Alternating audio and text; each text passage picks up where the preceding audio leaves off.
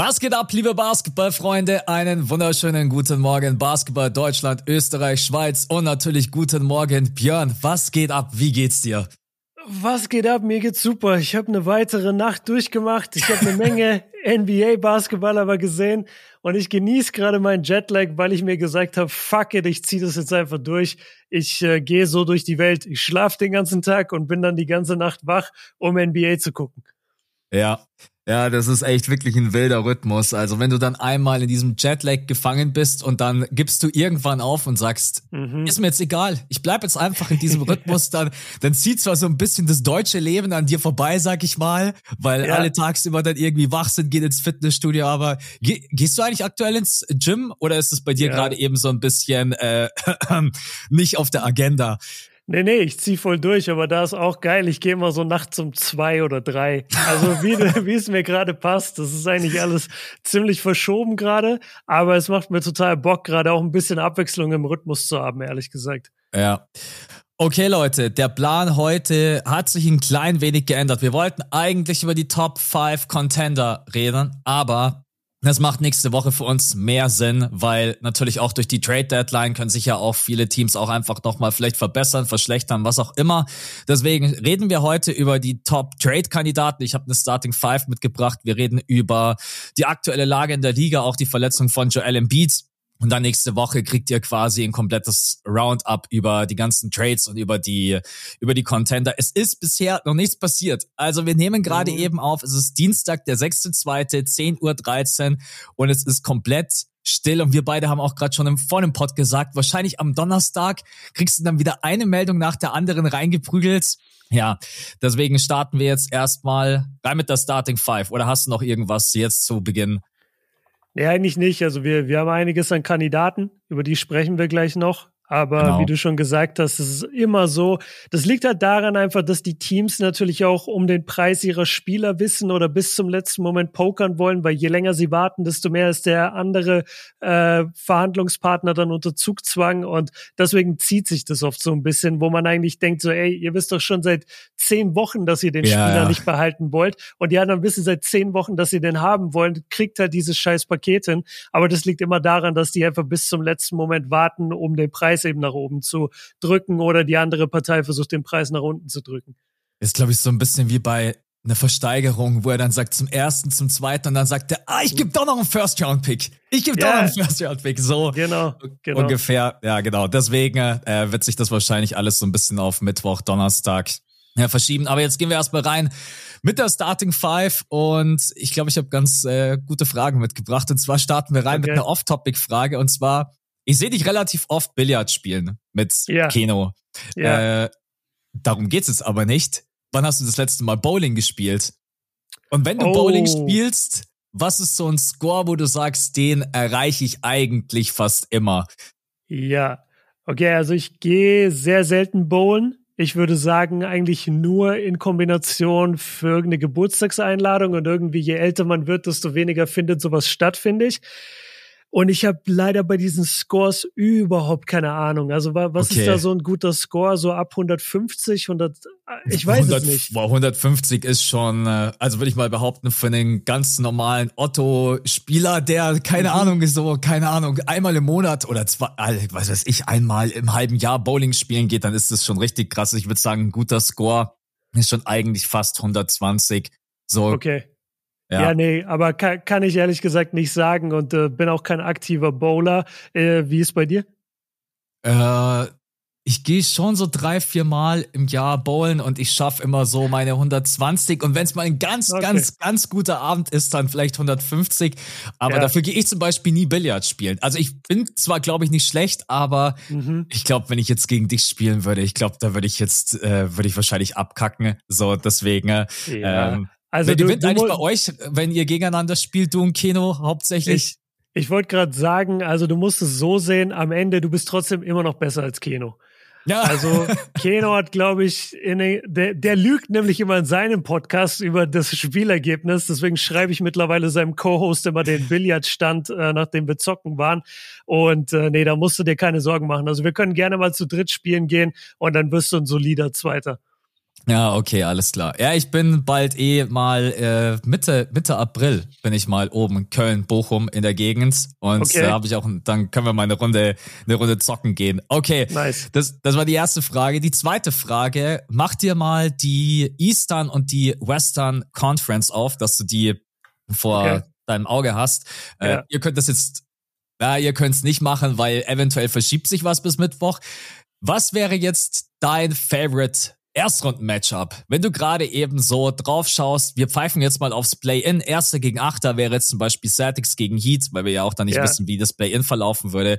Wenn du einfach so ein bisschen drauf schaust, wo sagst du, boah, da hätte ich jetzt richtig Bock drauf. Mhm.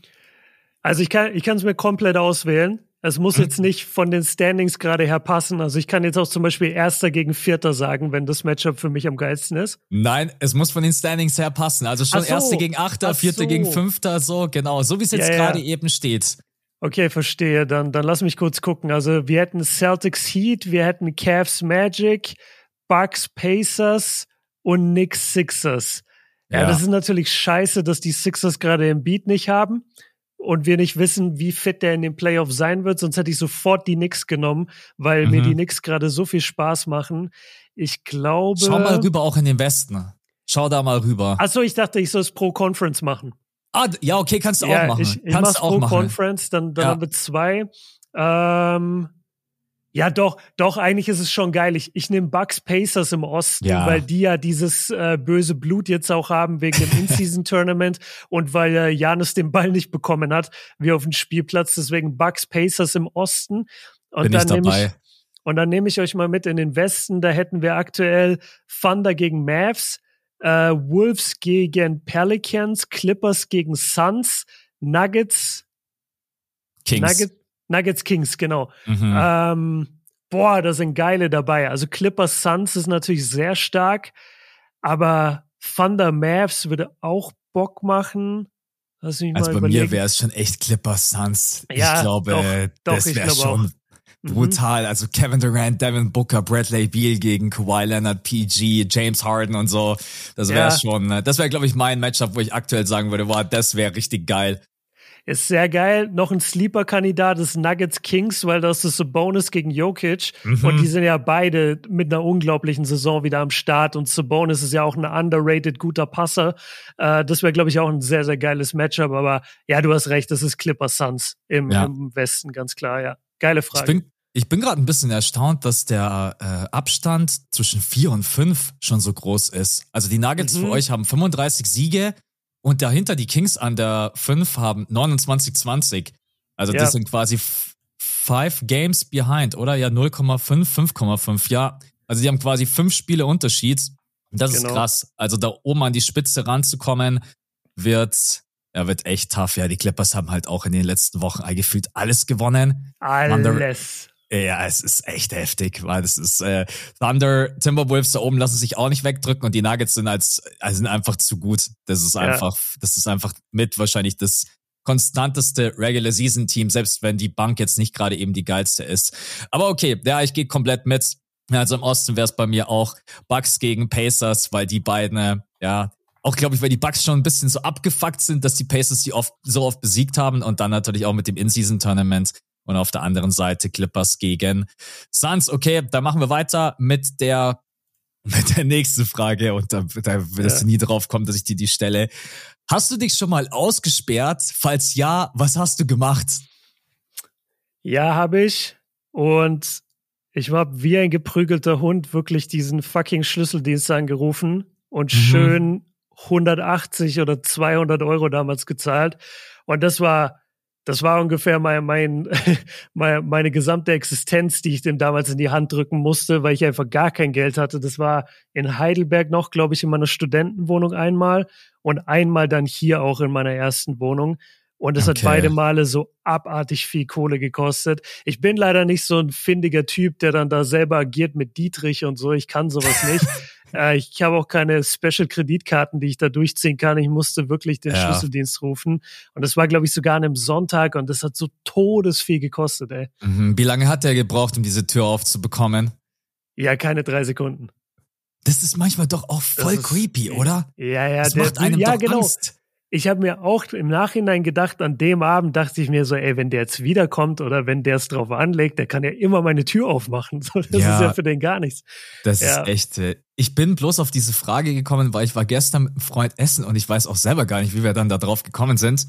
Und der hat gemeint, äh, es hat an seiner Tür geklingelt und der Postbote hatte ein schweres Paket und dann mhm. ist er raus in Unterhose und hat sich das Paket geholt und der Windzug hat die Tür zugemacht. Scheiße. Und dann stand der einfach in Unterhose draußen und er hatte aber vom Schlafzimmer das Fenster offen. Dann ist er mit Unterhose quasi, äh, ist er dann ins Schlafzimmer reingeklettert. Aber er hat auch gesagt, ey, wenn ich das, äh, also wenn es nicht geklappt hätte, er hätte nicht mein Handy dabei gehabt hätte dann irgendwie über Nacht klingen müssen oder hätte irgendwie zur Arbeit fahren müssen oder keine Ahnung. Naja, mir ist es bisher nur einmal passiert und das war auch sogar noch mit meiner Mom zusammen und die war damals richtig angepisst, weil sie, da haben wir noch in Holzkirchen gewohnt für zwei, drei Jahre und ja auch die Tür zugezogen. Sie so, hast du einen Schlüssel? Ich so, ich habe gedacht, du hast einen Schlüssel. Ich so, ja, nee, ich habe dir doch gesagt, nimm den Schlüssel mit. Ich so, ich habe keinen Schlüssel. Ja, und dann äh, aber Gott sei Dank hatten wir dann noch den Papa, da musstest du halt dann irgendwie auch warten, eineinhalb Stunden, bis der dann von der mhm. Arbeit nach Hause kam. Aber aussperren ist, glaube ich, so mit das Ätzendste, weil dein Tag von jetzt auf gleich im Arsch ist. Wenn du dich ja. aussperrst, ist einfach, ja. Du musst okay. alles ändern. Du musst alles ändern für den Tag. Ja, ich bin auch wirklich, also ich schaue eigentlich echt hundertmal hab ich meinen Schlüssel mit dabei, weil ich immer so mhm. Angst habe, dass ich den irgendwie vergesse. Äh, Okay, dann machen wir weiter mit einer NBA-Frage und zwar, Curry hat 60 Punkte gedroppt und es gab wieder eine Niederlage. Devin Booker mit 60, Niederlage. Towns mit 62, Niederlage. Curry mit 60, Niederlage. Und immer mehr Leute beschweren sich auch so ein bisschen, dass diese High-Scoring-Performances einfach überhand nehmen und die NBA an Attraktivität verliert. Wie, mhm. wie stehst du dazu? Nimm, nimm dir diese ganzen High-Scoring-Performances irgendwas oder sagst du, nein, das ist halt einfach mittlerweile, die Offense ist so krass gut. Die Spieler sind individuell so stark und vor allen Dingen, wir haben halt auch so wahnsinnig viele Spiele. Es ist normal, dass einfach mehr High-Scoring-Performances mhm. passieren. Ähm, weil wir haben jetzt in der Saison halt schon wirklich auch viele mit MB 72 Punkte. Äh, was hatten wir noch? Luca. Wer hatte noch? Ja, genau, 73. Luca, 73 Punkte. Wie stehst du dazu? Kannst du die Leute irgendwo verstehen und vor allen Dingen, wie siehst es du? Weil so bei Curry hat 60 Punkte gemacht und tatsächlich in der Timeline war es relativ ruhig. Und man mhm. denkt sich so, ey, früher bei 60 Punkten, ey, keine ja. Ahnung, vor zehn Jahren wäre jeder ausgeflippt. Heute so, ach, Curry hat 60 auch noch verloren. Ja, okay, ja. ist eigentlich gar kein Post wert. ja, Nee, ich, ich sehe es, äh, ich sehe das eigentlich alles immer nur positiv. Also ich freue mich, dass wir gerade so viel Highscoring haben. Ich finde das eine gute Werbung für die Liga. Man muss auch immer mal ein bisschen durchatmen, Leute. Wir haben Januar slash Februar. Da mhm. interessiert mhm. sich wenig Leute für Defense, was auch völlig in Ordnung ist. Ich habe gestern oder heute Morgen quasi habe ich Clippers gegen Hawks geguckt. Das ist in regulärer Spielzeit irgendwas 145 zu 140 ausgegangen. Ja. Ey, und weißt du, wie scheißegal mir das war? Ich bin ja selbst jemand, der Defense feiert, aber das war mir so egal. Das war einfach geiler Basketball auf beiden Seiten. Ähm, das, das war so krasses Shotmaking auf beiden Seiten. Da war okay Defense mit drin. Die haben jetzt nicht komplett einfach die, die äh, die Türen aufgemacht und gesagt, jeder scored, wie er will, sondern die haben schon verteidigt. Aber das Shotmaking war einfach so stark auf beiden Seiten. Und was willst du denn dann sagen? Die Clippers mhm. haben 60 Prozent ihrer Dreier als Team getroffen. Ja, und dann scorest du halt 145 Punkte. Nämlich stört das gar nicht. Ähm, ich habe diese ganzen Performances gesehen, ich habe die Curry-Performance gesehen, ich habe die ganzen 70-Punkte-Spiele gesehen und mir hat das immer Spaß gemacht. Ich habe das als Fan verfolgt, ich habe das gerne geguckt und ja, es ist irgendwie enttäuschend, wenn das Team dann trotzdem nicht gewinnt, trotz der hohen Scoring-Performance. Aber das ist auch der einzige Wermutstropfen, den ich gerade sehe. Alles andere macht mir eigentlich persönlich eher Bock. Und ich weiß, in den Playoffs wird es nicht so weitergehen. Deswegen, also chillt mal alle ein bisschen, weil ihr, ihr projiziert irgendwie immer, wenn es immer heißt, so ja, früher, früher, früher, dann projiziert man immer die Playoff-Spiele, die man gesehen hat, oder die richtig geilen Spiele, die man gesehen hat, mit irgendwelchen Random-Spielen, die am Januar und Februar stattfinden. Das ist mhm. ja nicht mhm. das Gleiche weißt du? Und, und äh, ich glaube, da muss man einfach ein bisschen langsam tun und ehrlich gesagt einfach so ein bisschen die, die Greatness wertschätzen, finde ich. Ja, und vor allem irgendwie, es trägt oder hat uns doch auch ein bisschen durch diesen Januar geholfen, oder? Weil Voll. Das ist der Januar ist einfach mit der langweiligste Monat. Wir hatten geile High-Scoring-Performances, man hatte Dinge, über die man diskutieren konnte. Jetzt haben wir dann die Trade-Deadline, das All-Star-Weekend und dann kommt sowieso wieder die Phase, wo man sagt, okay, es lohnt sich wieder ein bisschen mehr, die Spiele zu gucken, ne, weil dann geht's auch ja. irgendwann um die Standings. Welche Teams rutschen vielleicht wirklich so weit ab, dass sie sagen, hey, sie schaffen vielleicht auch gar nicht die Playoffs oder müssen es ums Play-In fighten. Also ich bin da auch und vor allen Dingen, das, ich habe das Spiel auch gesehen, die Clippers gegen die gegen die Hawks. Und das mhm. ist auch einfach irgendwo dann so individuelle Klasse. Was willst du machen, wenn James Harden sechs von neun trifft und was für ja. zwei Dreier der da reingeballert hat, wo du denkst, ey, oder auf der anderen Seite Trey Young, der auch seit er nicht äh, nominiert wurde fürs All-Star-Team auch einfach nur noch abgefuckt ist und sich denkt, mhm. ey, ich drück euch jedes Spiel eine geile Performance rein. Deswegen, ich sehe es eigentlich auch relativ entspannt und easy und der Spannung nimmt das eh nichts, weil die also um die Spannung in der NBA hochzubekommen, müsste man die Spiele einfach drastisch reduzieren. Und da ändert das auch jetzt nichts, ja. ob da jemand, keine Ahnung, 60 oder 70 Punkte droppt. Deswegen bin ich da auch tatsächlich auf Björns Seite und sehe das eigentlich auch relativ entspannt. Nächste Frage. Hast du aktuell einen Ohrwurm? Irgendeinen Song, wo du sagst, den ziehe ich mir ständig rein, egal ob ich im Gym bin oder egal ob ich auch einfach irgendwie gerade am Arbeiten bin. Irgendein Lied oder irgendein Artist, muss auch jetzt nicht unbedingt ein Song yeah. per se sein. Hast du irgendwas, wo du sagst, hey, da komme ich aktuell nicht von los? Ja, geil, dass du fragst. Äh, ich habe einen Song, der ist ein bisschen älter. Der heißt Hero von Nas. Das mhm. ist ein Beat, wenn du den im Ohr hast, den kriegst du wochenlang nicht mehr weg. Der Beat ist unfassbar. Ja. Und was mir aufgefallen ist in dem Song, es gab doch vor, ja, letzte Saison gab es doch dieses große Meme immer mit Austin Reeves, dieses so am Him, am Him. Ja, ja. Weißt du ja. noch? Und äh, das ist ja da irgendwo so ein bisschen so um die gleiche Zeit bei Social Media entstanden, durch diesen einen Typen, der gesagt hat, uh, you are you, but he is him oder so. Ja. Und ich habe einfach gemerkt, dieser Song von Nas ist, glaube ich, von 2009 und er endet einen seiner Verses einfach nur mit I am him. und dann dachte ich, Alter, wie geil ist das denn, dass das scheinbar schon früher gesagt wurde, aber halt nie so auf so einem großen Level. Und mhm. deswegen der, der Song Hero von Nas ist gerade mein, äh, ist gerade mein Ohrwurm. Okay. Ja. Ich finde, Nas hat generell so geile Beats bei manchen Songs, so die so mhm. richtig gut reingehen. Ja, deswegen Nas geiler Pick. Bei mir ist es tatsächlich auch ein älterer Song von 2013 und ich habe den am Wochenende gehört und irgendwie seitdem geht der mir nicht aus dem Ohr. Ist von äh, Justin Timberlake und von Jay Z Holy Grail. Das ist so ein Mix oh, aus okay, äh, ja, ja so ein Mix aus Pop und Rap. Also Justin mhm. Timberlake halt so ganz normal mit seiner soften Stimme und dann Jay-Z, ey, kann, und irgendwie, ich höre den jetzt bestimmt zwei Wochen durch, danach kann ich ihn nicht mehr sehen, weil ich weiß ja, nicht, wie es dir geht, wenn so. ich, wenn ich einen Song irgendwie feier, ich baller mir den einfach rein, bis ich ihn einfach nicht mehr hören kann. So, das ist, yeah. äh, ja, ist zwar eigentlich immer schade, dass ein Ohrwurm dann irgendwann dir wieder auf den Sack geht, dann suchst du wieder, keine Ahnung, einen Monat lang nach einem neuen Ohrwurm, mhm. aber genau das ist, das ist der Song. Also Leute, hört euch das gerne an von, ja. äh, was hast du gesagt, Nas? Wie hieß der Song nochmal? Hero. Hero, genau. Und deiner ist Jay-Z und äh, Justin Timberlake, Holy Grail. Ja, auch mega krasser Move. Äh, das war ja das Intro, glaube ich, zum Album von Holy Grail von Jay-Z. Und einfach die ersten anderthalb Minuten singt nur Justin Timberlake. Ja. Auf einem, auf einem Rap-Album. Das war auch ein krasser Move von Jay-Z. Das ja. stimmt, ja. Okay, Leute, dann haben wir hier noch die Songtipps für euch. Dann sind wir tatsächlich schon durch. Aber ich habe noch eine Frage aus der Community und zwar vom Jan. Moin, aktuell verläuft die Saison für Franz ja nicht ganz nach Plan. Ich muss ihn kurz verteidigen. Die Frage kam vor der 38-Punkte-Performance von Franz. Yeah. Äh, meint ihr, dass er trotzdem die Rookie Max Extension bekommen wird? Also generell muss ich eigentlich jo. sagen, ich finde die Saison von Franz eigentlich ganz okay. Das Einzige ist eigentlich nur, dass sein Dreier in der Saison halt einfach so mhm. streaky ist, oder? Aber ich würde jetzt eigentlich nicht behaupten, dass Franz eine schlechte Saison spielt. Überhaupt nicht eigentlich. Wie siehst es nee. du? Also strugglen tut er nicht, nur sein Wurf war am Anfang wirklich nicht da. Und dann hatte er wieder ihn teilweise und wie du sagst, jetzt ist er mittlerweile so ein bisschen streaky, aber er ist jetzt nicht wie, wie in der letzten Saison so stark, aber ich denke auch immer, ey, der, der wird wieder kommen. Also ich mache mir da eigentlich keine Sorgen. Und seine Frage nach der Rookie Max Extension, die ist spannend. Die habe hab ich mir auch gestellt, tatsächlich auch gestern oder vorgestern habe ich da lang drüber nachgedacht.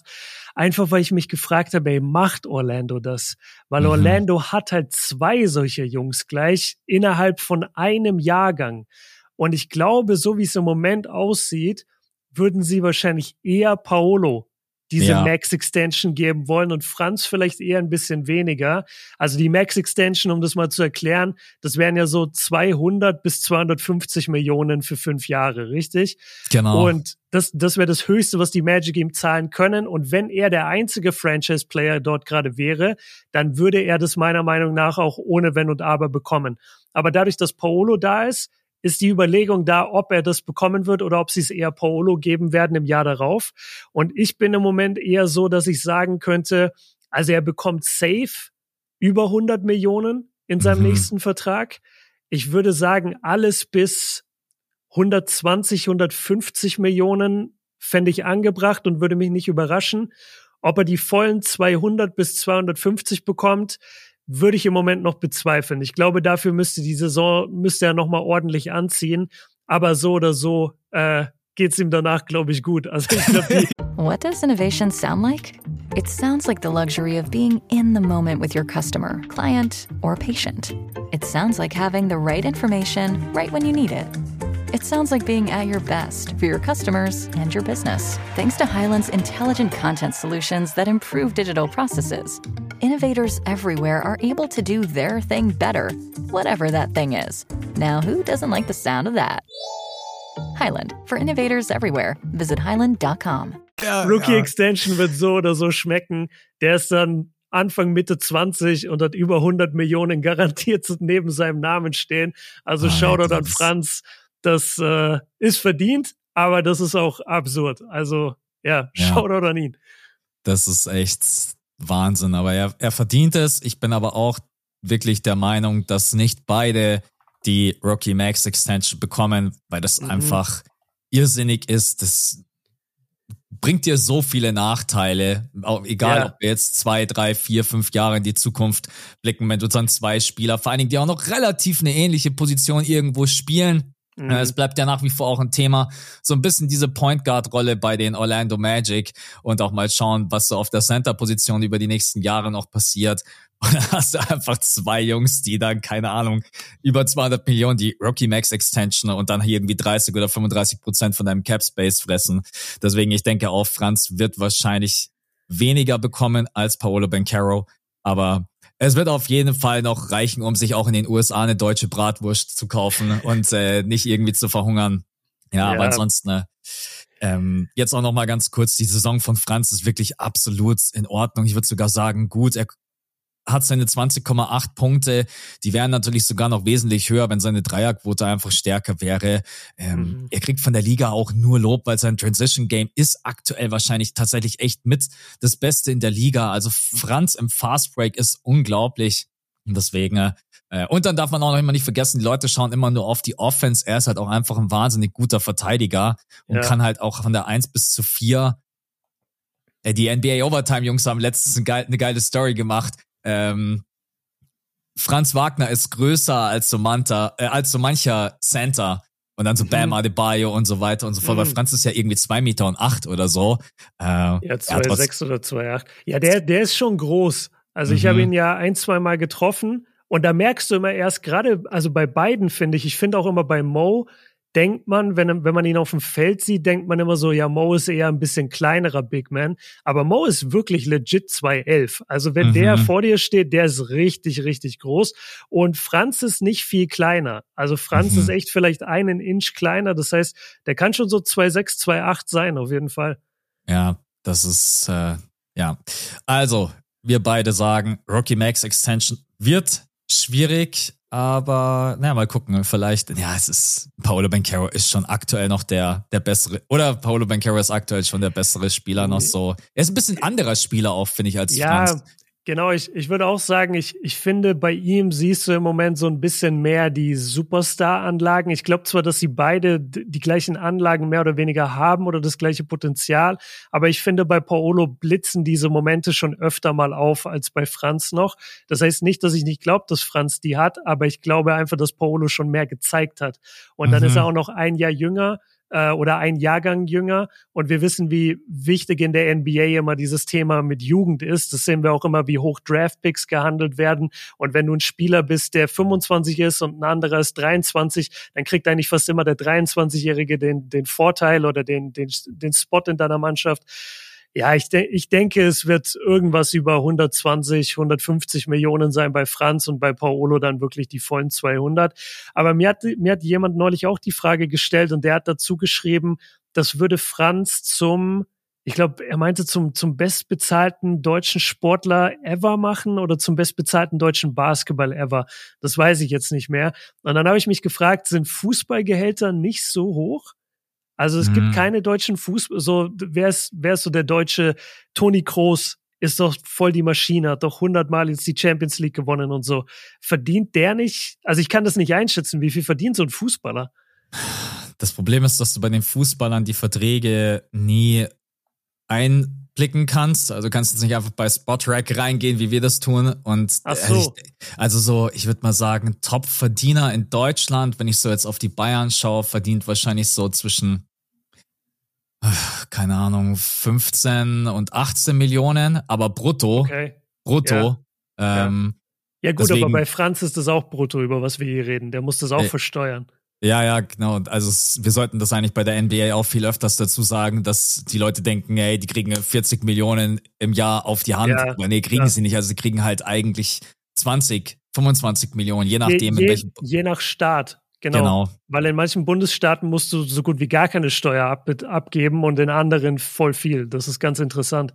Genau. Und in Spanien verdienst du wahrscheinlich auch, verdienst du wahrscheinlich schon noch mal mehr. Ja, aber ich weiß, also ich würde mal sagen, so ein Top-Verdiener äh, in der im Fußball verdient schon so 15, 15 bis 20 Millionen. Ähm, okay, dann, das wäre weniger als Franz. Das ja. wäre weniger, ja, tatsächlich äh, ist das schon ja, das, also die Sommer in der NBA sind manchmal schon wirklich komplett surreal. Müsste man ja. ihn eigentlich mal fragen. Ja, du wirst ihn bestimmt noch mal äh, treffen, wenn er diese Extension dann unterschrieben hat und dann kannst du ja. ihn ja mal fragen, so, und Franz, so, wie, wie fühlt sich so an, so jetzt, keine Ahnung, 150 Millionen US-Dollar schwer zu sein?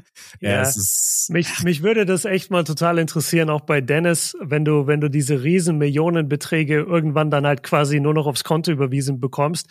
Ich wüsste gerne, wie sowas bei denen einfach ausgeführt wird. Also mhm. kommt es auf deren, jetzt in Anführungszeichen dumm gesagt, einfach auf deren normales Konto und die haben das dann wie so auf der Bankkarte und könnten da theoretisch an Millionen von Dollar ran oder haben die ein Konto, wo sie ihre ganzen Karten hinterlegt haben, wo vielleicht keine Ahnung, Bruchteil vom Gehalt eben nur drauf überwiesen wird und der Großteil vom Gehalt geht auf irgendwelche Konten, wo die gar nicht sehen oder mhm. wo, wo sie gar nicht rankommen, weil das alles in Investments gesteckt wird, weil du brauchst ja keine Millionen Dollar Zugang so tagtäglich. Das ist ja, ja totaler Quatsch.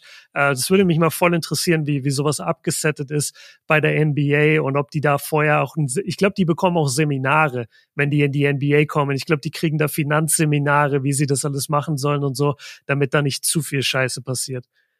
Jetzt stell dir mal vor, du machst in der Früh deinen Kontostand auf und da stehen einfach so fünf Millionen oder sowas. Ich würde erstmal, ich wäre ja, erstmal erschrocken, weil ich denke, ich habe irgendwas Illegales gemacht, weil so viel, so viele Nullen, da denkst du dir, okay, ach ja. ja, naja, Leute, irgendwann, vielleicht mal im nächsten Leben oder so. ja. ja, okay, oder dann wir in mit, diesem Leben. Oder auch in diesem Leben. Wir sind, wir sind durch mit der Starting Five und mit der Community-Frage. Jan, an dich. Nice. Vielen, vielen Dank. Coole Frage. Äh, ja. Generell natürlich vielen Dank an alle, die da immer aktiv mit dabei sind. Und wir haben auch diese Woche wieder ein paar neue Leute mit dazu bekommen. Und zwar vielen Dank an den Grizzlies for Trophy. Das wird wahrscheinlich ein bisschen schwierig das dieses ist, Jahr. Das ist sehr eng. Die hatten neulich 13 Spieler auf der Injury List und haben mit, äh, die haben gespielt mit zwei Leuten, die überhaupt nur einen festen Vertrag haben. Drei Leute hatten einen Two-Way-Vertrag und drei Leute hatten einen 10-Day-Contract. Das ja. ist aktuell dein Grizzlies-Team. Also ihr seid weit davon entfernt, eine Trophy zu gewinnen, aber ich mag den Enthusiasmus. Sie haben schon kurz überlegt, ob sie Bobby Kjörn von Deutschland einfliegen lassen und sagen, hey, wir, brauchen, wir brauchen einen Point Guard. Weißt du, wie viele Nachrichten ich von den Grizzlies rumliegen habe? Oh Mann. Okay, äh, vielen Dank an dich. Dann der Stefan, der Malto, Justin, Jonathan, Julian, Sascha, Le Goat, Schlenz und Le der Goat. Bobby. Äh, ist besser als Michael Jordan. Es ist so diese, so. diese, diese Klammer so. ja, so muss.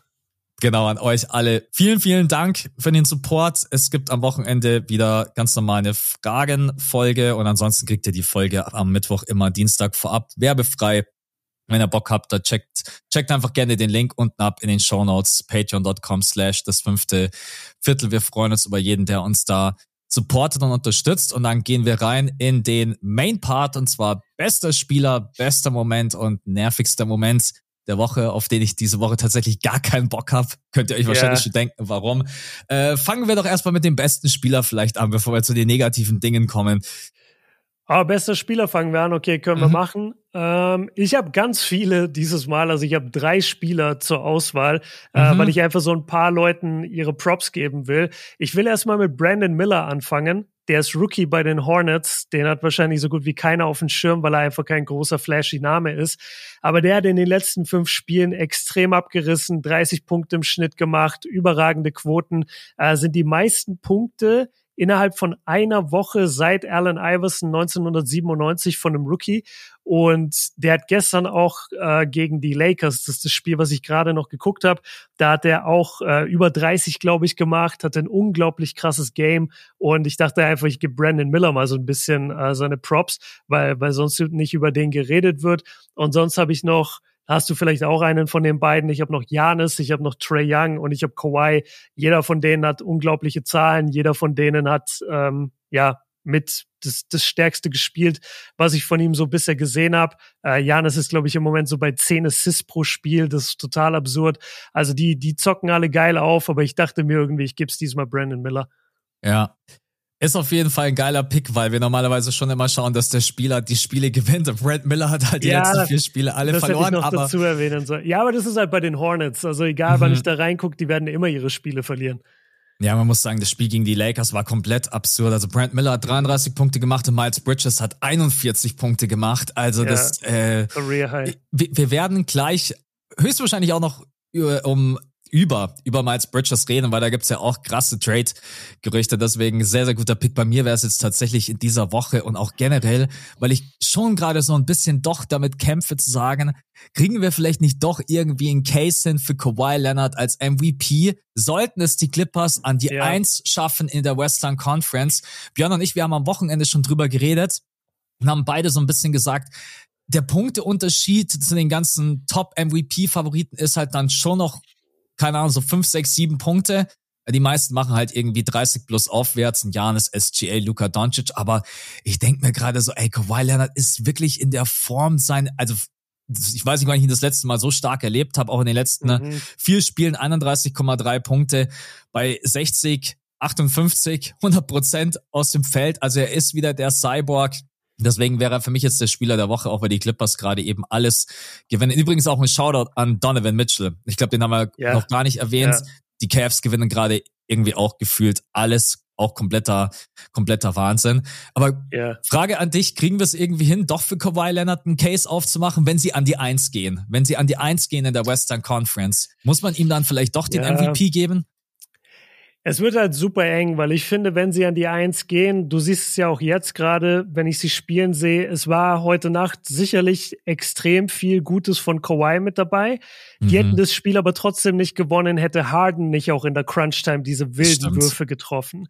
Und das war jetzt schon ein paar Mal, dass ich diese Spiele gesehen habe, vor allem wenn es eng wurde bei den Clippers. Und dann siehst du eben nicht nur Kawhi, sondern du hast wirklich einen Harden oder einen Paul George oder einen Westbrook mit dabei, die sie, die ihn einfach extrem unterstützen lassen.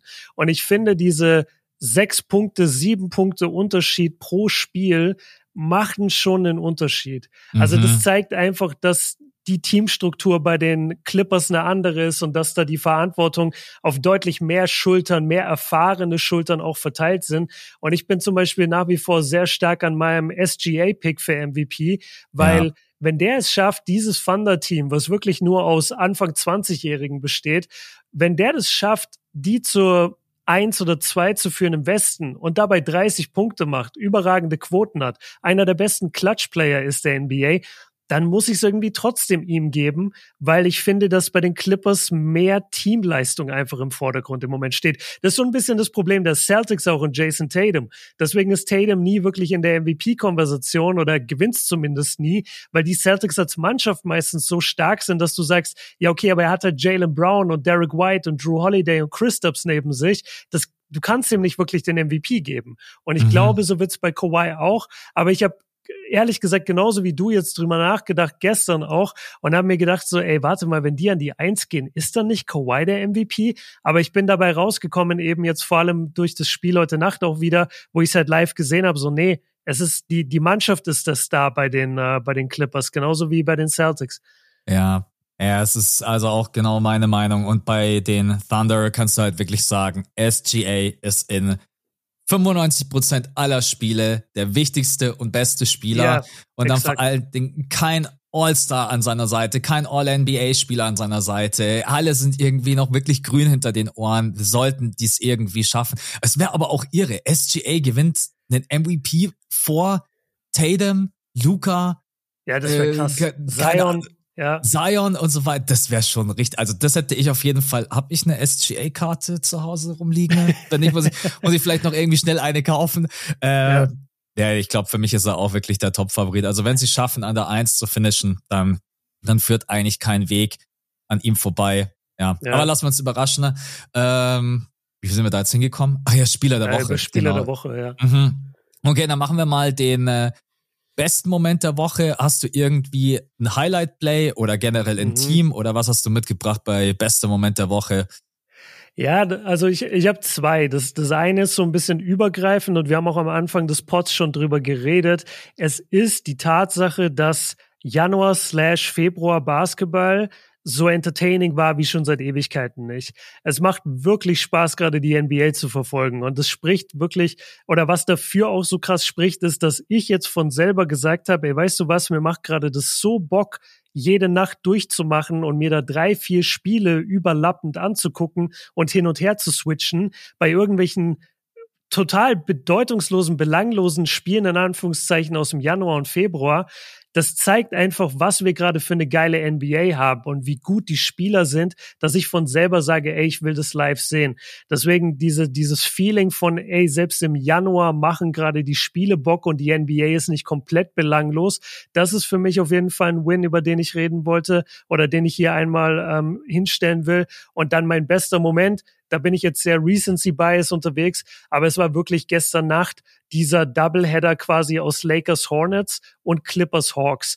Das war für das LA-Team jeweils das Auswärtsspiel und die haben so Bock gemacht, diese Spiele. Gerade Lakers Hornets, das war kein defensives äh, Meisterstück von beiden Teams nicht, auf keinen Fall. Aber die Lakers haben mit so einer Spielfreude gespielt. Die haben richtig Druck gemacht. Ähm, die, die Hornets haben aber dagegen gehalten. Kein LaMelo Ball, aber es sind dann Ish Smith und Brandon Miller und dann mhm. von mir ist auch ein Miles Bridges, der schwieriger, schwieriger Charakter natürlich ist, aber spielerisch halt jetzt da positiv mal in Erscheinung getreten ist.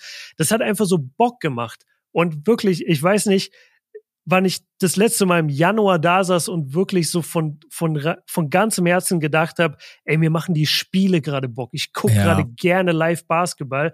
Und das ist einfach so lange her ähm, oder noch überhaupt nie passiert, dass ich sage, das ist mein, mein W der Woche, mein bester Moment. Das waren auch wirklich zwei Geile Spiele. Die hätte ich übrigens gerne mit dir kommentiert, habe ich mir im Nachhinein so gedacht. Das wäre ja, auf jeden Fall. NBA, lass uns da mal den Doubleheader machen. Komm uns Aber nicht hier mit Detroit, Piss, äh, Detroit gegen Wizards, kommt uns mal mit Doubleheader LA. Ja.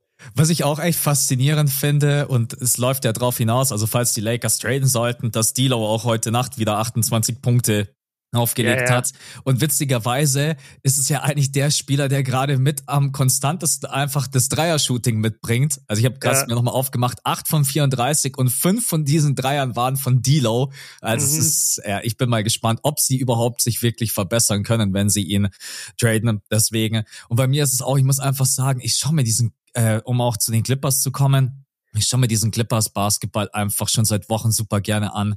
Also die spielen mhm. einfach wenn ich an die ersten fünf Spiele denke, ersten fünf, sechs, sieben Spiele, das war so hässlich, das war so viel ja. Isolation Basketball und wie die sich mittlerweile eingegroovt haben, auch ich feier total wie Daniel Theiss seine Rolle, Rebounding, Screens, äh, er ist ein Stretch Vierer, Stretch Fünfer, trifft seine Würfe hochprozentig. Äh, die Clippers, klar, natürlich, das war halt schon ein heftiges Spiel. Das ist irgendwie 100, weil ich schau noch mal kurz rein. 145 oder? 149, 144 ist es ja. ausgegangen. Aber ja, gut, wenn dann auch der Andre Hunter von der, ba der Andre Hunter hat von ja. der Bank 27 Punkte gemacht. Leute, jetzt aber passt auf. In Aha. 19 Minuten. In genau. 19 Minuten. Ey. Sagt die Quoten, ist nicht 10 von 12 aus dem Feld? Genau, 10 von ja. 12 und äh, 3 von 5. Also vollkommen absurd. Deswegen die Clippers bei mir so ein bisschen auch Highlight der Woche, weil es generell Spaß macht. Und ich habe noch gesehen, dass äh, eine einzelne Aktion und zwar von Donovan Mitchell gegen die Kings. Ich weiß ja. nicht, ob du das gesehen ja, hast. Ich gesehen. Ja, ja. Hey, ihr, Auf dem Backboard. Genau, vom Backboard. Aber was er davor macht, also erst faked er den Pass an, Sabonis mhm. geht dann zu Jared Allen, dann dreht er sich mit dem linken Fuß wieder raus, schickt irgendwie Kevin Hurter komplett irgendwie Richtung Freiwurflinie, dann dreht er sich wieder zurück, spielt den Ball ans Backboard und macht ihn rein. Ich dachte mir so, mhm. ja, okay, äh, Dunk Contest ist vorerst am Wochenende, aber ja. genau, guckt ah. euch das einfach an, Leute. Top 10 Plays of the Night auf dem NBA Channel vom 5. Februar. Da könnt ja. ihr euch das anschauen. Hast du mitbekommen, dass Jalen Brown im Dunk Contest dabei sein will? Ja, ja. seit Ewigkeiten mal wieder, dass ein All-Star äh, teilnehmen würde genau. beim Dunk Contest. Ich ich find's geil. Also Jalen ja. Brown ist halt ein krasser Power-Dunker. Ich weiß halt nicht, wie, mhm. wie flashy der ist, weil so Power-Dunker, die reißen heute nichts mehr im Dunk-Contest. Das haben wir alles schon gesehen. Du brauchst ja. wirklich irgendwas, oder? Ja, ja, du, du brauchst, Du, du, du brauchst die Kreativität und die Frage ist wirklich, also so viele der geilsten Dunks von Jalen Brown sind einfach Poster-Dunks über jemand drüber. Der dankt halt ja. mit einer unglaublichen Power. Aber das ist auch ein Anthony Edwards zum Beispiel. Deswegen will, will ich den aber auch nicht im Dunk-Contest sehen, weil ich einfach nicht glaube, dass der wirklich was Kreatives machen kann. Du brauchst mhm. eher so, du brauchst so Leute, die komplett aus der sorry, aus der Halle springen können und du brauchst Leute, die kreativ sind. Ich bin mal gespannt, aber es wäre geil, wenn Jalen mitmacht, weil dann hast du einfach mal wieder ein bisschen All-Star-Power, ein bisschen Star-Power dabei.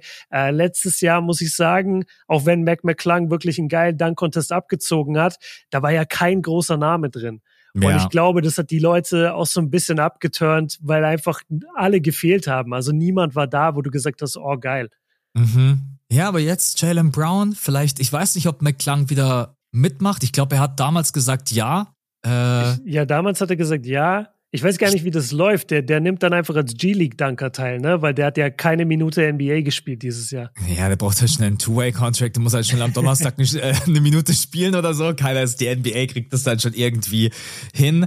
Und dann Wen, wen könnte man noch mit? Ja, ich würde ihn trotz allem schon einmal ganz gerne sehen, weil ich nicht weiß, ob Edwards dann vielleicht nicht doch auch ähm, vielleicht in-game nicht immer zeigt, was er vielleicht könnte. Äh, mhm. Äh, deswegen würde ich ihn schon noch mit reinnehmen und dann noch irgendwie in vier. Ah, es wäre irgendwie schon noch geil, wenn Aaron Gordon noch mal mitmachen würde. Noch einmal, so komm schon. Aber ah. ich glaube, der hat einfach die. Er hat ja auch gesagt, ich glaube, er macht nie wieder mit. Das ja, war für ja, ihn dann damals. Er hat gesagt, ey, wollt ihr mich eigentlich verarschen? Ich bin raus hier aus dem Scheiß. Äh.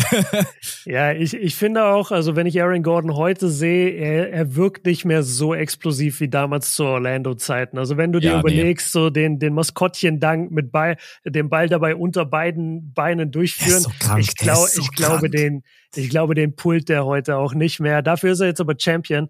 Nee, wenn ich gerne sehen würde, ist äh, Shaden Sharp. Weil ja der ist ein kranker äh, Leaper.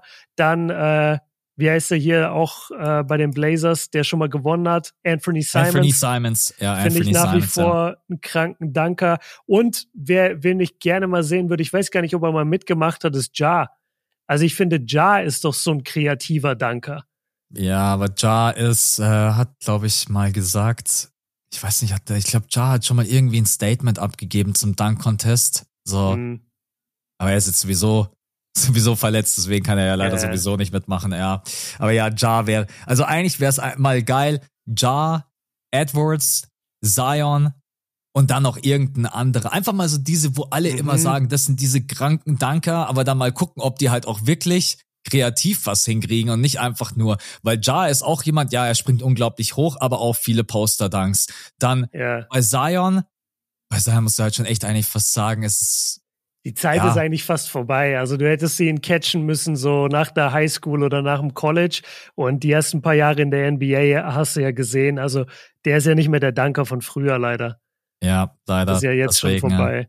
Ja. Ich ja. hätte, ich hatte gerade noch einen Namen. Warte mal, wir haben über Jar geredet. Ja, mein, mein Geheimtipp ist ja Wemby.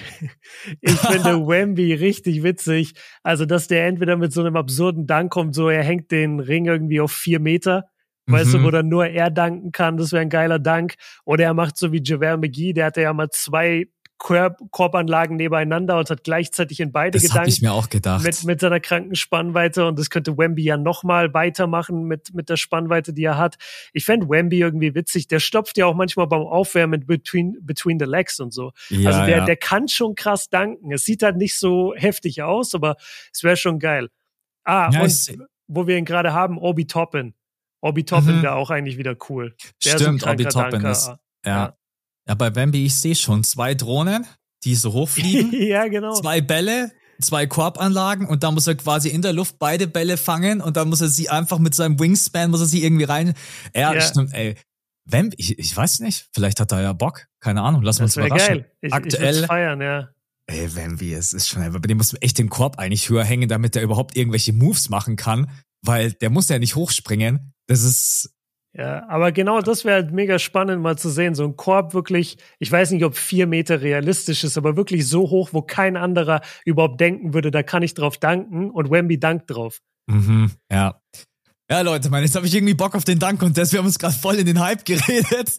Ja. ja. Lassen wir uns überraschen. Okay, dann sind wir durch mit dem äh, besten Moment und kommen zum Abschluss zum äh, nervigsten Moment, ich meine, bei mir ist es relativ easy. Es ist die Verletzung von Joel Embiid. Er hat sich äh, am Meniskus verletzt und muss jetzt operiert werden. Die Sixers versuchen da jetzt wieder irgendwie einen Schleier drüber zu packen. Und so sind wir einfach ehrlich, die Saison ist höchstwahrscheinlich für ihn gelaufen. Ne? Ein Eingriff mhm. am Meniskus ist eigentlich im Optimalfall mit Reha bist du wirklich, wenn es ganz, ganz optimal läuft und selbst mit der neuesten Technik drei Monate, vier Monate und dann, ey, weiß ich auch nicht, ob das irgendwie Sinn macht, dann in der zweiten Runde bei Playoff-Intensität zu sagen, ja, wir schmeißen jetzt Embiid wieder rein. Und vor allem, da will ich auch mit dir drüber reden, jetzt erstmal schauen, ob die Sixers überhaupt einen sicheren Playoff-Spot schaffen, weil mhm. die haben nicht mehr diesen Mega-Vorsprung, dass sie jetzt sagen können, ja, okay, wir können jetzt chillen. Die Cavs haben aufgeholt, die Knicks haben aufgeholt, haben sie auch überholt.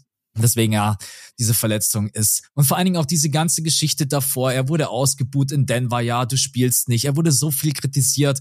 Jetzt am Ende hat er sich verletzt, war vielleicht der MVP-Frontrunner. Die Saison der Sixers ist am Arsch, sein MVP-Case ist am Arsch und irgendwie bin ich auch gerade wieder bei dem Punkt, jetzt nicht nur weil es ein Beat ist, sondern generell, auch weil Dame ein paar Tage zuvor auch sich wieder dazu geäußert hat, mentale Gesundheit. Dame hat gesagt, hey Leute, ich bin umgezogen, ne? ich muss mich um meine Kinder kümmern, ich lebe durchlebt eine Scheidung, so und dann habe ich mir das äh, so auch mal selber so vor Augen geführt und denke mir so, ja natürlich hat der vielleicht eine erste harte Saison, weil zieh mal einfach irgendwo in eine andere Stadt, mach eine Scheidung durch und ja, jetzt habe ich viel geredet. Das sind einfach mhm. mal so meine ganzen Eindrücke, ähm, Embiid-Verletzung, scheiße. Also erstmal finde ich den Punkt super, dass du das Off-Court-Thema ansprichst. Das ist ja auch oft was, was ich versuche reinzubringen, wenn irgendwie Spieler kritisiert werden, weil ich einfach nicht oft verstehen kann, wie Leute so wenig Empathie empfinden können. Die meisten re rechtfertigen sich dann immer mit, ja, aber dafür wird er ja bezahlt. Dafür bekommt mhm. er ja Geld. Und das mag sein, aber jeder von uns oder die meisten von uns sind in irgendeiner Art äh, Beschäftigungsverhältnis, wo sie Geld bekommen für eine Leistung. Und das Geld ist meistens auch angemessen, je nach Bereich äh, ist das Geld auch angemessen für die Leistung, die wir bringen. Und trotzdem hast du mal einen Durchhänger. Du hast mal einen scheiß Monat, bei dir passiert mal was privat und dann merkst du ja auch, wie bei dir vielleicht mal ein, zwei Monate Scheiße laufen und du weniger Leistung bringst. Das ist ja völlig normal. Deswegen, man kann das ja einfach auf eine andere Ebene mit, mit mehr Gehalt genauso bringen. NBA, Leute, also NBA-Spieler sind am Ende auch nur Menschen. Also finde ich gut, dass du das ansprichst. Äh, ärgere ich mich ehrlich gesagt auch immer ein bisschen bei Ben Simmons drüber, dass da immer noch so viel ähm, im Internet kritisiert wird und gehatet wird bei ihm, weil ich mir denke, ey Leute, es ist auch irgendwann vorbei. Also der ja. hat seitdem eigentlich nur sein Bestes gegeben. Ja, der spielt wenig. Der ist halt viel verletzt. Meinte, der macht das mit Absicht. Meinte, der sitzt gerne jeden Tag auf der Bank. So, der will auch Basketball spielen. Und ähm, keine stimmt, Ahnung. Ja. Deswegen gu guter Punkt damit. Ähm, bei mir ist der nervigste Moment übrigens auch das Embiid-Thema, weil ich es wahnsinnig schade finde. Du hast vollkommen recht, er war der MVP-Frontrunner. Äh, er war für mich vor Shea. Ich fand, er hat überragend gespielt. Er hatte die 70 Punkte. Er hatte ein paar Spiele davor gegen Jokic 40 Punkte gemacht und das Spiel gewonnen. Dann hat er sich in Anführungszeichen äh, gegen Jokic gedrückt. Das kann man sehen, wie man will. Die Sixers haben wohl bis 15 Minuten vor Spielbeginn gewartet, ihn auf einen Injury Report zu schreiben. Das ist eine scheiß Aktion. So das müssen war wir richtig uns, dumm. Ja, ja, das, das war blöd. Damit haben sie einfach viel zu viel äh, Scheinwerferlicht quasi auf Embiid gerichtet. Aber was ich auch nicht akzeptieren will, ist, dass es jetzt plötzlich umgedreht wird. Unter anderem hat LeBron da was dazu gesagt, dass es jetzt plötzlich heißt, die Medien wären schuld daran, dass Embiid gespielt hätte oder er wär, hätte sich gerusht oder er hat sich deswegen verletzt. Zum einen stimmt das nicht, weil Kuminga hätte ihn in jedem Spiel aufs Knie fallen können. So, das ist mal das eine. Und das zweite ist, da muss ich jetzt wirklich mal diese Karte spielen. Ey, das sind professionell geführte Sportmannschaften. Das sind Leute, die verdienen Millionen von Dollar dafür, ihren Körper zu kennen das soll scheißegal sein, was in den Medien gesagt wird. Mhm. Wenn ich Joel Embiid, also wenn ich mitbekommen würde als Sixers-Franchise, Joel Embiid lässt sich davon beeinflussen in seiner Prime, was im Fernsehen über ihn gesagt wird, von irgendwelchen Leuten, die einfach irgendwas sagen, damit sie Airtime bekommen oder damit sie mehr Kohle verdienen. Ich würde mich mit dem hinsetzen und sagen, sag mal, spinnst du? Hör auf, Fernsehen zu gucken, konzentrier dich auf dich und entscheide, ob du gesund bist oder nicht. Ja. Das, das hat mich ein bisschen genervt, dass das so umgedreht wurde, jetzt als wäre das die Schuld der Medien, weil das ist es auch nicht. Die Fans waren angepisst, ja, aber die Fans haben gesungen, wo ist Embiid, wo ist Embiid in Denver und Embiid saß auf der Bank und hat gelacht und hat den Fans gewunken. So, mhm aber sich dann davon beeinflussen lassen von den Medienleuten, das ist dann wiederum schwacher Move und das ist ehrlich gesagt auch einfach eine schwache Ausrede. Der Sixers Medical Staff kann sich nicht davon beeinflussen lassen, was im Fernsehen gesagt wird. Entweder ja. dein Spieler ist gesund oder nicht. Das hat doch nichts damit zu tun, wie, die, wie in den Medien deine Wahrnehmung gerade ist. Zu 100 Prozent, absolut. Das Einzige, wo ich mir vielleicht ein bisschen denke, äh, dass vielleicht Beat sich schon versucht hat, mehr zu pushen wegen dieser 65 Spiele Grenze, dass er vielleicht dann ja. doch ein, zwei Spiele zu früh wieder rein ist, aber auch da, der Medical Staff schaut dich ja an, keine Ahnung, die haben die neueste Technik, äh, CT, MRT, whatever. Mhm. Und wenn die dann sagen, ey, dein Knie gerade eben, du brauchst Rest, du brauchst Pause, ja, dann natürlich ist es ärgerlich. Kein All-NBA-Team, kein, kein MVP, kein äh, All-Defensive-Team. Ja, aber es ist doch im Endeffekt scheißegal. Playoffs, das ist doch eigentlich das, was zählt. Deswegen äh, bin ich total bei dir. Du kannst nicht sagen, die Medien haben ihn da reingetrieben. Ey, als yeah. Ja, also nee, da, dafür, dafür muss er einfach mehr, dafür muss er einfach mehr erwachsener Mann dann sein. Sorry, mhm. das geht nicht. Du kannst nicht in deiner Prime sein, um MVPs spielen und dann ist dir wichtig, was fucking Kendrick Perkins und Stephen A. Smith und Skip Bayless im Fernsehen sagen. Das ja. muss dir scheißegal sein zu dem Zeitpunkt. Ich glaube, das ist so. auch, ich glaube auch, dass ihm das scheißegal ist, sondern dass es einfach nur von so ja, LeBron ist halt genau LeBron tätigt halt diese Aussage und weiß vielleicht auch gar nicht oder er weiß es vielleicht schon, was für eine Riesenwelle das halt dann auch macht. Ah, äh, vielleicht, Ey, ja. LeBron liebt LeBron liebt es im Januar zu twittern.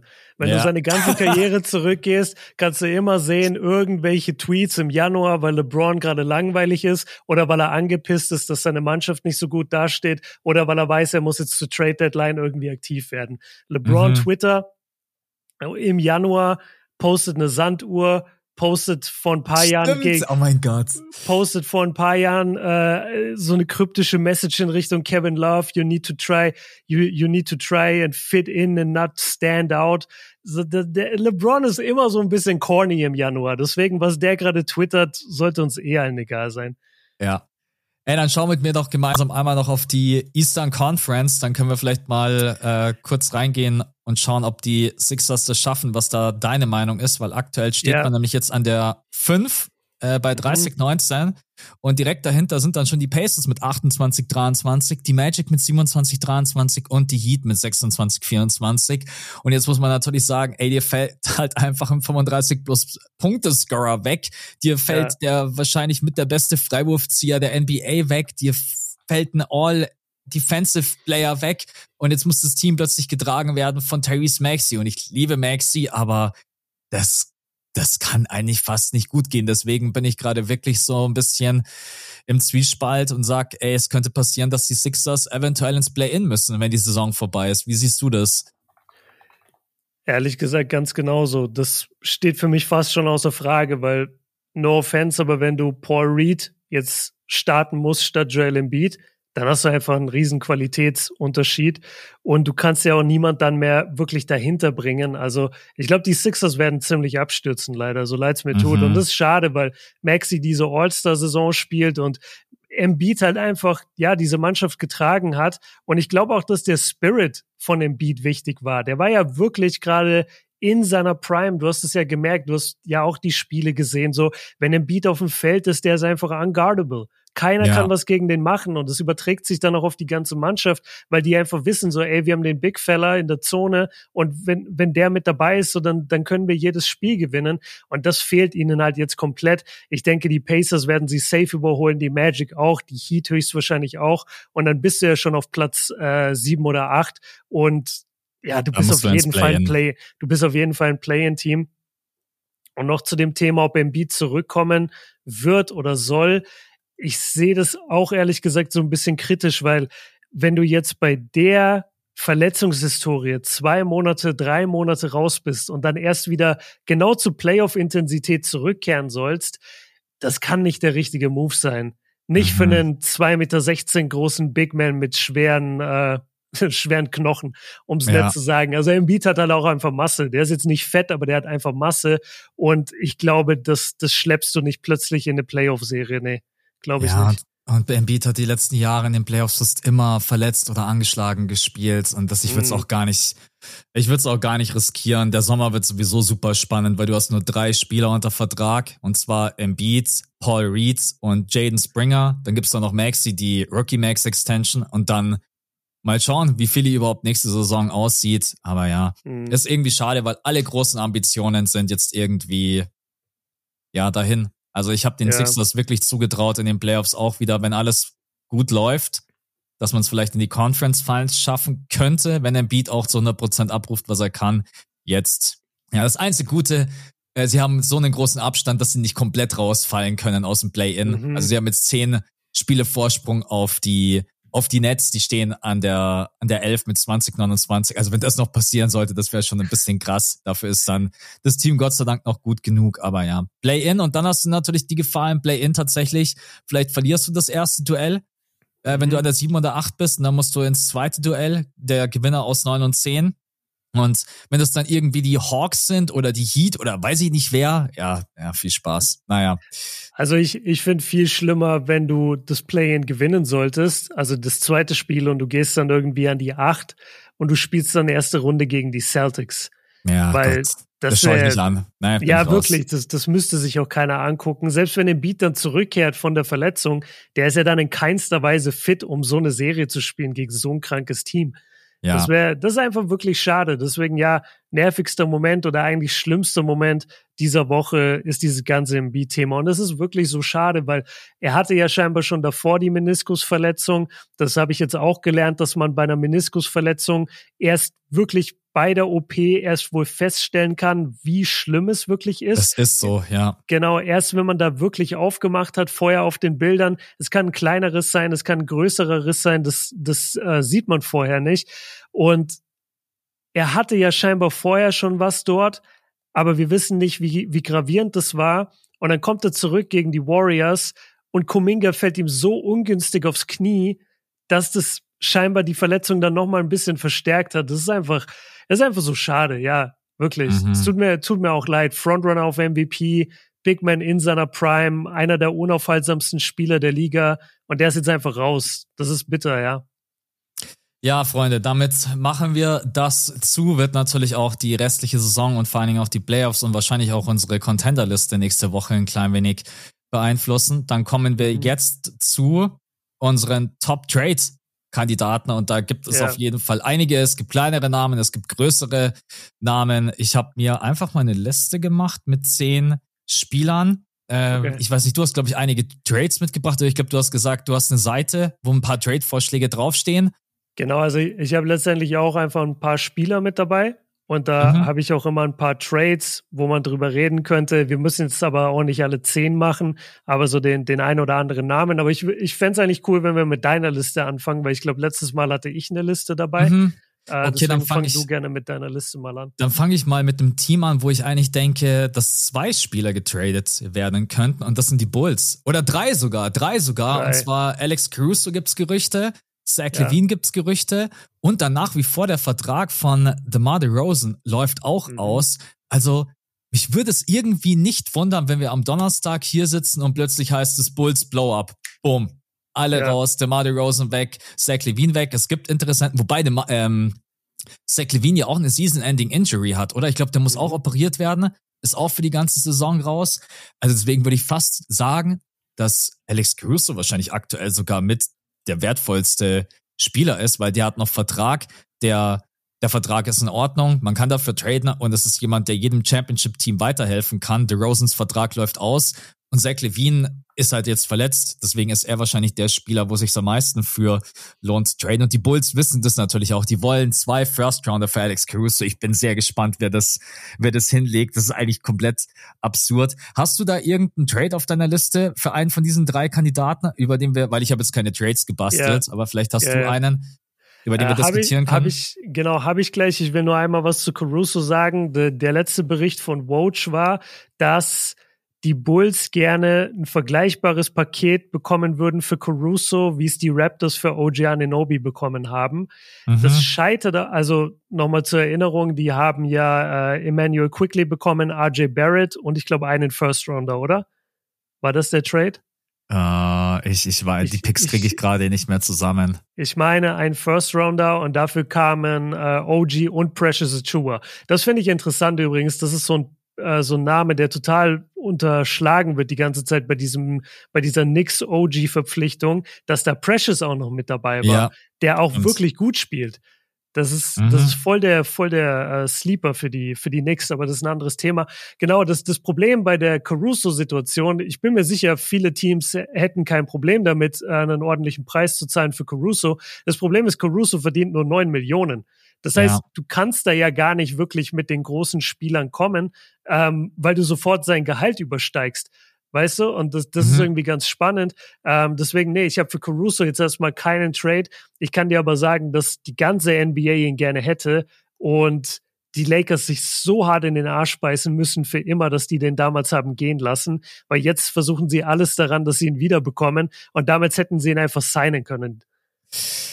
Ja, hätten sie. Also das ist, glaube ich, nach wie vor einer der, also glaube ich, einer der schlechtesten Moves von Rob Pelinka in seiner Amtszeit bei den Lakers, dass er das, dass er das nicht gemacht hat. Ja, ich meine, so ein Paket ist komplett unrealistisch. Also du bekommst ja nicht Quickly, der ein unglaublich vielseitiger Two-Way-Guard ist, ein RJ Barrett, der äh, keine Ahnung, immer noch ein Talent ist mit in extrem hohen Ceiling und dann noch Picks obendrauf. Also ich liebe mhm. Alex Cruz so wirklich auch, aber ja. irgendwann muss man dann auch mal sagen, hey, Leute, chillt mal. Und ich habe jetzt gerade eben auch nachgeschaut. Also Caruso hat jetzt noch nächstes Jahr Vertrag und der ist teilgarantiert. Man kann aber den zum vollgarantiert zum vollgarantierten Jahr machen und dann wird der 225 auch schon wieder unrestricted. Also der hat jetzt auch nicht die unendliche Laufzeit. Deswegen mhm. bin ich mal gespannt, ob ihnen da wirklich jemand zwei First-Round-Picks hinlegt.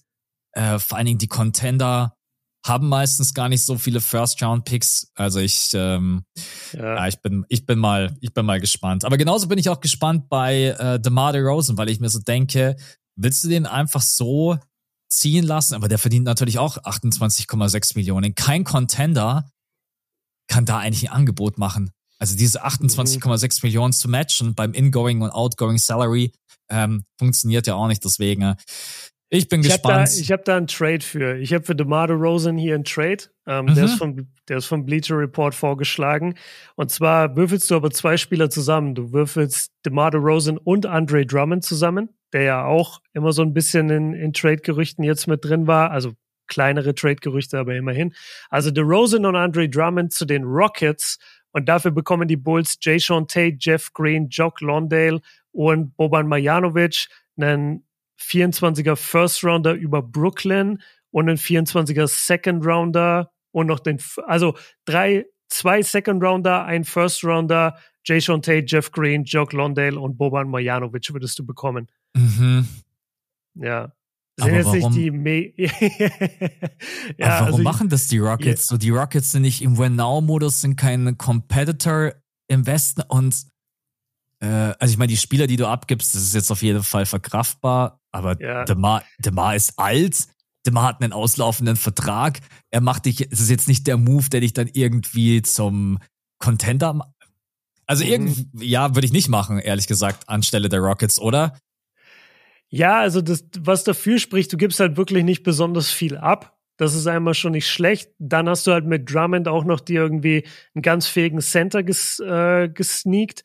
Du hast sowieso ja auch einen Trade jetzt schon gemacht mit Steven Adams, dass der jetzt mittlerweile bei den Rockets ist, auch Stimmt. wenn der ja auch Season-Ending Injury, glaube ich, hat, aber der ist dann nächstes Jahr am Start. Dann hättest du einen Frontcourt mit, mit Drummond und Adams. Das ist eigentlich ziemlich stark, weil du halt viel Rebounding, viel Größe, viel, viel Kraft irgendwie am Start hast. Aber ja, es ist jetzt auch nicht der Trade, der mich ehrlich gesagt vom Hocker haut für, für beide Parteien. Und Mhm. Ich bin schon bei dir. Also De DeRozan finde ich halt auch eine schwierige Personalie, weil eben, wie, wie du schon gesagt hast, also zum einen, er verdient eine Menge, 28 Millionen, ist aber nächstes Jahr unrestricted free agent. So, Ja. also welcher Contender hätte ihn gerne jetzt zu diesem Preis, will so viel abgeben, damit er ihn ja traden kann, nur um dann ein paar Monate später zu sehen, dass er unrestricted free agent ist. Also da könnten die meisten Contender eigentlich auch sagen, ja, okay, dann warten wir halt bis zum Sommer. Ja, also ich würde den Trade nicht machen, auch Ja. wenn, nee, nee, ich, ich würde ihn nicht machen, um das Thema einfach abzuschließen. Ne? Äh, Das, ich habe jetzt gerade auch so darüber nachgedacht, welche anderen Teams gibt es noch, die auch für DeMar traden könnten, halt auch einfach Tanking-Teams. Aber dann denke ich mir halt auch immer so, es macht eigentlich viel mehr Sinn für Zach Levine zu traden. Ähm, und da bin ich Aber auch Zach Levine ist Season-Ending. Zach Levine Ja. wird nicht spielen. Ja, und deswegen habe ich ein Team, die sagen, das ist uns scheißegal, ob der eine Season-Ending-Injury hat, weil wir brauchen den einfach fürs nächste Jahr. Es tut uns gerade überhaupt nicht weh. Ich glaube, es wird einen Trade geben mit den Pistons. Das sagt mir irgendwie mein Gefühl. Ich sag, die Pistons gehen für Zach Levine, weil die brauchen einfach an der Seite von Kate Cunningham, sie brauchen einfach einen fäh- fähigen Shooting Guard, der offensiv kreieren kann. Und ich glaube, die, ich glaube irgendwie, die werden diesen Move machen für Zach Levine, sagen dann, egal, Season Ending, wir setzen dich auf die Bank, wir tanken sowieso, die Saison ist komplett für den Arsch. Was hältst du davon? Glaubst du das auch, dass die Pistons dafür gehen für Zach Levine? Und die könnten natürlich auch Picks abgeben, weil die Bulls sind ja auf der Suche Mhm. nach Picks und vielleicht auch nach dem einen oder anderen jungen Spieler. Ähm, vielleicht Ja. kann man auch irgendwie, keine Ahnung, Joe Harris hat einen Vertrag von 20 Millionen. Also es wäre auch gar kein Problem, den Vertrag von Zach Levine zu matchen für die Pistons, um auch das kurz mit reinzuwerfen. Also die Pistons sind auch der Name, den man die letzten Tage immer wieder gehört hat in Verbindung mit Zach Levine. Ich glaube, dass das wirklich der, der stärkste Kandidat war. Da gab es ja viele Berichte. Ähm, ich habe so ein bisschen gelacht, weil ich eben das gesehen habe, so okay, Pistons sind interessiert an Zach Levine, bla bla. Und dann plötzlich heißt Season-Ending Injury und dann dachte ich schon, der hat denen, der hat denen so mitteilen wollen, so ey, ich will auf keinen Fall bei euch spielen, da, da lasse ich mich lieber operieren und bin, bin jahrelang raus mit Reha. Nee, aber an sich macht es schon Sinn. Ähm, du könntest traden für Bojan Bogdanovic. Der hat ja auch einen Mhm. relativ hohen Vertrag. Du könntest Bojan Bogdanovic, James Wiseman und einen First Rounder mit reinwerfen. Und das wäre dann dein Trade für Zach Levine. Das würde von den Gehältern aufgehen. Kilian Ähm, Hayes möchte übrigens auch weg. Weiß ich nicht, ob du das gesehen hast. Sein Camp hat gesagt, ey, Habe ich hier, gesehen. genau. Ja, ich glaube, ich glaub, Ulm hat wieder einen Platz frei, falls er nochmal zurückkommen will. Ja, Also- das kann ihm auch so scheißegal sein. Ich sehe gerade 7,4 Millionen verdient. Der, ey, ich, du musst es echt bloß einmal in diesen Roster schaffen, Mann. Und du bist eigentlich, du hast eigentlich bist- ausgesorgt. Einfach wieder zurück Ja. nach Deutschland sagen, easy peasy, passt, Ja. 4 Millionen eingecashed. Ja, dann, dann zieh doch durch, Max. Dann schaffst du halt jetzt Zieh einmal du kurz durch. in so ein, in so einen Roster-Spot. ähm, ja, ey, Killian Hayes, wildes Thema. Das ist krass. Ja. Der, der hat einfach, also ich weiß nicht, wer dem nochmal eine Chance geben wird. Die Pistons auf jeden Fall nicht. Und er will ja scheinbar auch nicht dort bleiben. Aber der ist, der hat halt einfach jetzt in drei Jahren, finde ich, nicht einmal bewiesen, dass der wirklich ein NBA-Spieler ist. Mhm.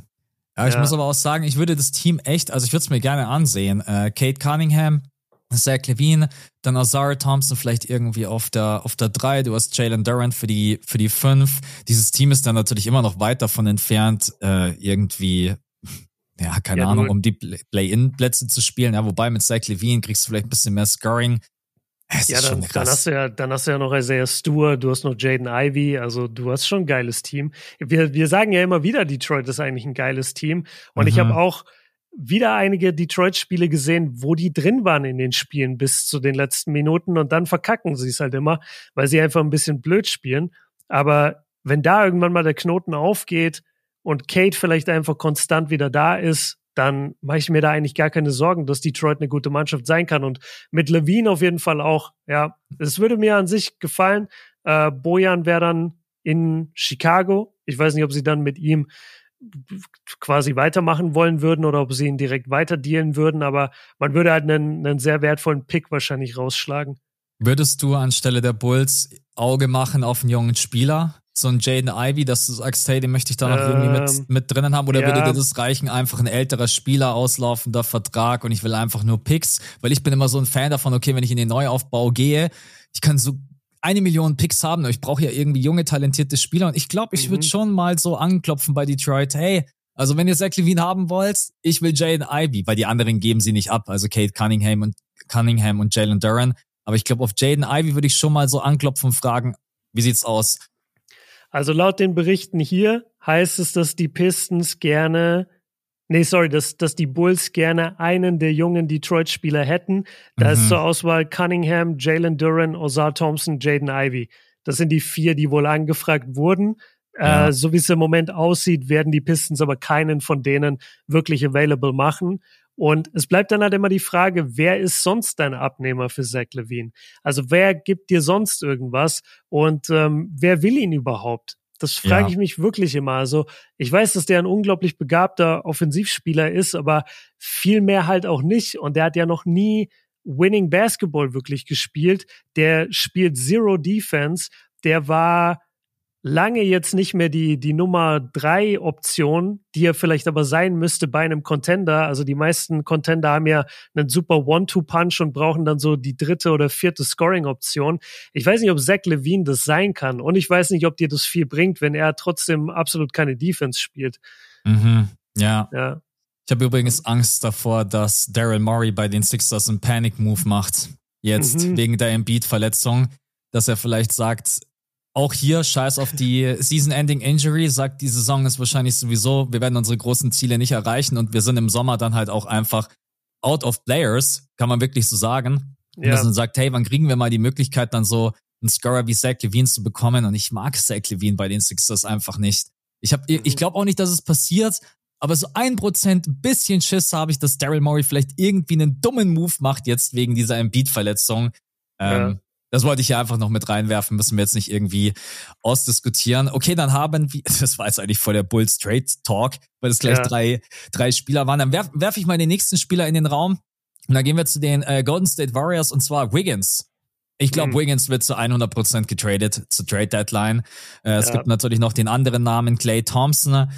Clay Thompson wurde heute Nacht für euch vorgestern Nacht, wurde zur Crunch Time gebencht gegen die, gegen die Brooklyn Nets und man muss aus, ey, der, also der Typ wirft manche Backsteine, wo du dir denkst, ey, wo ist bitte, wo ist bitte der alte Clay Thompson? Ne? Also seine mhm. Defense, okay, dass das dann irgendwann weggeht und seine Athletik, aber auch die Würfe, das, also ganz, manche Spiele schaue ich mir echt an und würdest du mir sagen, das ist einer der besten Shooter of all time, würde ich sagen, okay, äh, sehe ich nicht. Äh, aber reden wir erstmal über Andrew Wiggins. Wird er getradet? Mhm. Ja oder nein? Ja, 100 Prozent. Die Frage mhm. ist, was, also die, die Warriors wollen nicht mit ihm weitermachen. Ich habe einen Trade, äh, kann ich dir direkt sagen. Mit den Mavs? eigentlich, nee, nicht mit den okay. Mavs, okay. sondern mit den Blazers. Mhm. Und zwar, die Blazers geben ab Jeremy Grant und bekommen dafür Andrew Wiggins und Moses Moody. Mhm. Mach würdest, Jeremy du Grant. Würdest du machen oder nicht? Ja, würde ich machen. Ja. Ja, ne? Würde ja. ich machen. Jeremy Grant ist ein guter Spieler, glaube ich, würde bei den Warriors auf jeden Fall reinpassen und äh, ja, bringen mehr, mehr Defense, äh, mhm. konstantere Offense, ist, glaube ich, ein Jahr Nee, ich glaube, Wiggins ist sogar immer noch jünger. Das ist total krass, mhm. wie jung immer Wiggins ist. Aber ich glaube auch, ich würde voll bei den Warriors äh, darauf gehen und Moody hat nie wirklich diesen Schritt gemacht wie Kuminga, dass ich sage, der ist konstant bei uns in der, in der Formation und irgendwann musst du auch mal drauf scheißen und sagen, okay, dieses Experiment mit den ganzen jungen Spielern ist gescheitert. Wir haben einen da rausbekommen, das Kuminga, und die anderen haben es halt nicht gepackt. Weder ja. Wiseman noch Moody. Und, und da muss man auch ehrlich sein, dass Steve Kerr einfach, er liebt Pujimski. Es ja, einfach, ja, wenn ich Moses ja. Moody wäre, würde ich mir einfach denken, ey, ich bin jetzt hier schon drei Jahre und jetzt spielt, und jetzt spielt, jetzt spielt hier andauernd Puchin. Wollt ihr mich eigentlich verarschen? So. Deswegen, ich glaube, Moses Moody ist wirklich der Spieler, den man mit abgeben sollte. Also ich würde es sofort machen. Jeremy Grant ist ein 20 plus Punkte Scorer mit 40 Prozent from Downtown. Das wäre für die Warriors ein Big Move. Geiler Trade. Mhm. Ja. Und du hättest halt bei den, bei den Blazers die Möglichkeit, Moody ganz anders zu entwickeln. Und da könnte mhm. der vielleicht wirklich dann die, dieser 3D-Spieler werden oder diese 3D-Waffe, was er bei den Warriors nie werden konnte. Ja, den Trade finde ich auch ganz geil. schau mal kurz rein. Wiggins. Ach ja, der hat ja erst seine Extension unterschrieben, stimmt. Ja, aber die ist trotz allem nicht so katastrophal wie die von Jeremy Grant. Der hat richtig abkassiert. Ähm, ja. Würde dir das anstelle der Blazers reichen oder würdest du sagen, ich möchte noch einen Pick? Bin ich gerade im Überlegen. So, weil wie Wiggins gerade eben spielt, äh. ist eigentlich, wenn wir ehrlich sind, ein Spieler für die Tonne, so blöd das jetzt yeah. auch klingen mag. So, Wiggins, Moses Moody, ich, ich glaube, mir wird noch irgendwie, wenn es nur, keine Ahnung, Second-Round-Pick ist oder so. Ich, ich habe das Gefühl, das hängt ein bisschen damit zusammen, wie du es verkaufst. Weil Andrew Wiggins ist eigentlich nicht so ein Lappen, wie er halt gerade dargestellt wird. er spielt nur gerade so. Aber mhm. also, sorry, das ist immer noch ein Typ, der irgendwie vor zwei Jahren in den Playoffs der beste Spieler neben Steph Curry bei dem Championship-Team war. Es ja. kann jetzt auch nicht sein, dass der jetzt komplett Basketballspielen verlernt hat und nur noch schwach ist. Das, das ist ja nicht so, sondern mhm. der hat ein Formtief. Vielleicht ist es auch die Umgebung in Golden State, vielleicht ist es der Druck in Golden State und vielleicht würde ihm das total gut tun, jetzt zu einer Mannschaft zu kommen, wo er eben überhaupt keinen Druck verspürt. Und du hast halt Moody auch noch dabei als jungen Spieler. Ich weiß nicht, ob ich da noch einen Pick rausbekommen würde. Wie gesagt, das hängt ein bisschen davon ab, wie du, wie du Wiggins verkaufst und wie viel man an Wiggins glaubt. Und ich ja. glaube schon, dass äh, ja immer noch einige GMs Fan sind von Wiggins und sagen, ey, bei uns wird der wieder aufblühen. Okay. Kurz, Clay Thompson, was glaubst du? Ja, nein, Extension, äh, was passiert bei ich, ihm?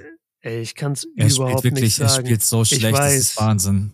Ja. Ich weiß, das, das weiß ich, das, das steht außer Frage. Er hat auch heute Nacht dann so, so ein Zitat irgendwie gehabt, so, dass es ihn selber voll abfuckt, dass er weiß, äh, dass er mhm. nichts mehr auf dem Feld so zu suchen hat oder dass er versteht, warum er auf der Bank sitzt und der weiß aber halt, dass er mal einer der besten Spieler der Liga war und dass ihn das total fertig macht. Also, das kann auch sein, dass der jetzt so ganz schlecht altert und so relativ schnell aus der Liga raus ist, wenn der diesen, wenn der diesen Switch nicht findet, dass er einfach eine kleinere Rolle akzeptiert. Weißt ja. du? Das also ist eigentlich ganz wichtig. Vielleicht ist es für die Warriors aktuell sogar das Beste, was ihnen passieren kann, weil in Vertragsgesprächen Clay hat gerade nichts auf seiner Seite. Wenn der mir gegenüber mhm. sitzt, dann sage ich, Clay, du bist eine Legende, wir lieben dich alle, lass uns über die Kohle reden, wir verlängern dich und dann, dann, was will Clay dann sagen? Ja, ich hätte gerne drei Jahre und 100 Millionen. Dann lege ich ihm einfach mal den Zettel hin, Game Lock, die letzten 20 Spiele. Dann sage ich, also schau mal drauf und dann überleg noch mal drei Jahre 100 Millionen. Vielleicht ja. denkst du noch mal, wäre voll der Asi-Move, so voll die Psychospielchen. also wir, wir hätten hier einen Minimumvertrag und hier ist ein Max-Vertrag und du kannst immer selber entscheiden, was du glaubst, welchen du wert bist. Ja, ja, deswegen, das, äh, aber das wäre dann voll der Asi-Move. Ja, ich bin, ja. ich bin auch gespannt, wie es mit Clay Thompson weitergeht. Also entweder man einigt sich mit ihm oder äh, sollte man das nicht hinbekommen, dann müsste man ihm eigentlich im Optimalfall traden. Ähm, mein Bauchgefühl sagt mir irgendwie, die Warriors kriegen das nicht hin. Die kriegen es, bringen es einfach nicht übers Herz, Clay Thompson mhm. zu traden. Deswegen hoffe ich einfach, dass man ihm eine Extension gibt, die einigermaßen normal ist, nicht overpaid ist, weil die Warriors müssen auch, was Björn gerade gesagt hat mit dem Switch, sie müssen irgendwann diesen Switch schon hinbekommen. Also Vet Veteranen zu haben ist ja nice, aber wenn deine Wets einfach alle, keine Ahnung, scheiße viel Geld verdienen, dann hast du halt auch nie Cap Space, Cap Room für jüngere Spieler. Naja, machen wir dann mal die Warriors zu und gehen zu einem Kandidaten. Und da bin ich jetzt sehr gespannt, was du denkst. Miles Bridges. Und da schwebt natürlich ja. noch was ganz anderes mit, und zwar ja, die Geschichte ist auch schon zwei Jahre her, oder? Zwei Jahre ja, ist es, glaube ich, ja. mit seiner Frau her. Äh, dementsprechend hat er damals auch dann bloß das Qualifying Offer von den äh, von den Hornets angenommen. Ich muss mal ganz kurz reinschauen, was der gerade eben verdient. Ich glaube acht Millionen, oder? Ich glaube sechs war sicher. 7,9, ja. 7,9 ja. Millionen, genau. Und das größte Gerücht, was ich gerade eben wirklich mitbekomme, das sind die, das sind die Suns. Also, dass die Suns quasi einen Move machen wollen für, für Miles Bridges. Wie, wie siehst, wie siehst du das? Also, ich glaube, dass Miles Bridges tatsächlich getradet wird, weil die Hornets auch schon so ein bisschen durch die Blume, ähm, haben, wie sagt man, durch die Blume gesagt haben, verlauten ja. lassen, was auch immer, ja. dass man nicht so wirklich mit ihm weiter plant.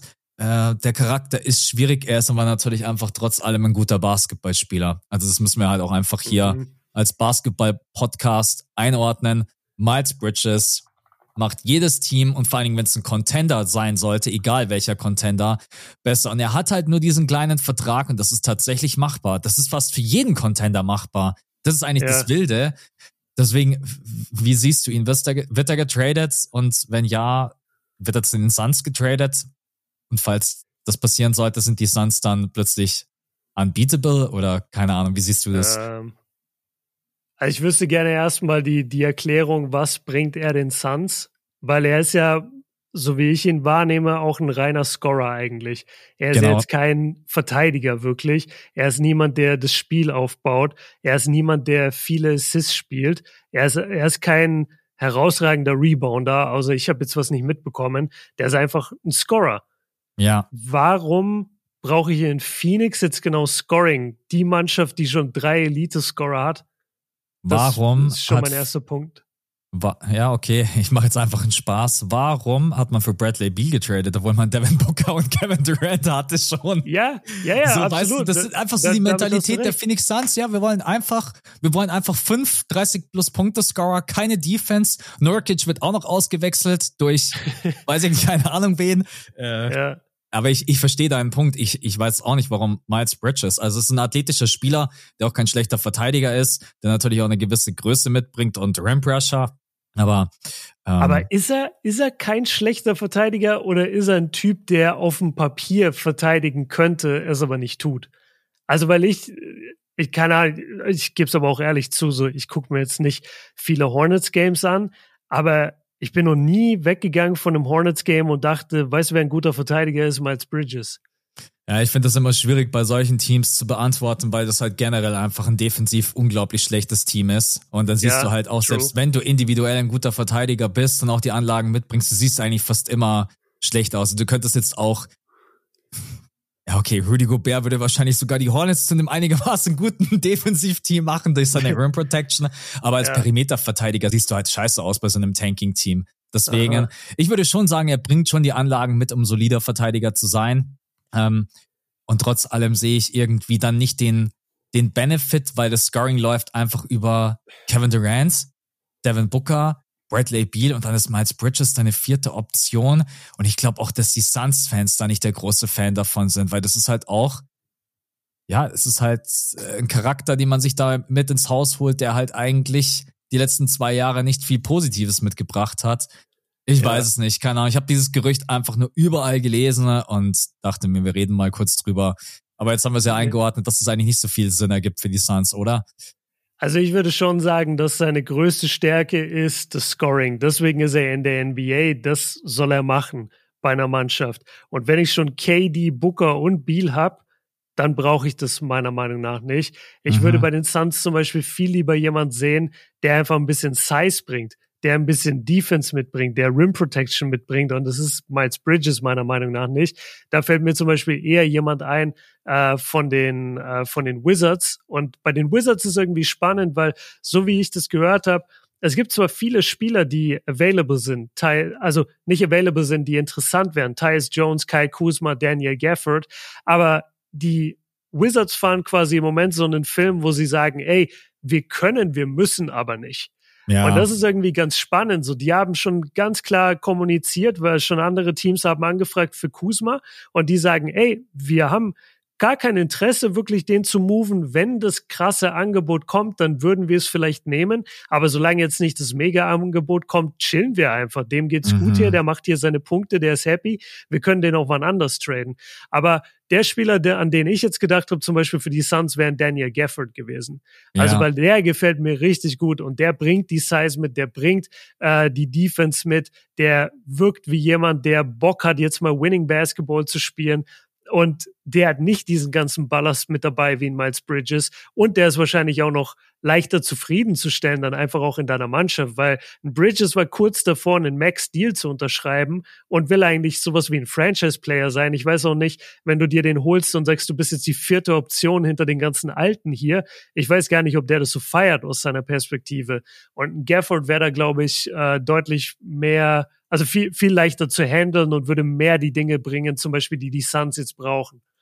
Vor allen Dingen die Schwachstelle adressieren, die die Suns einfach haben. Das ist einfach auf der 5, dass Norkic auch in den Playoffs wahrscheinlich nicht gegen jedes Matchup spielbar ist.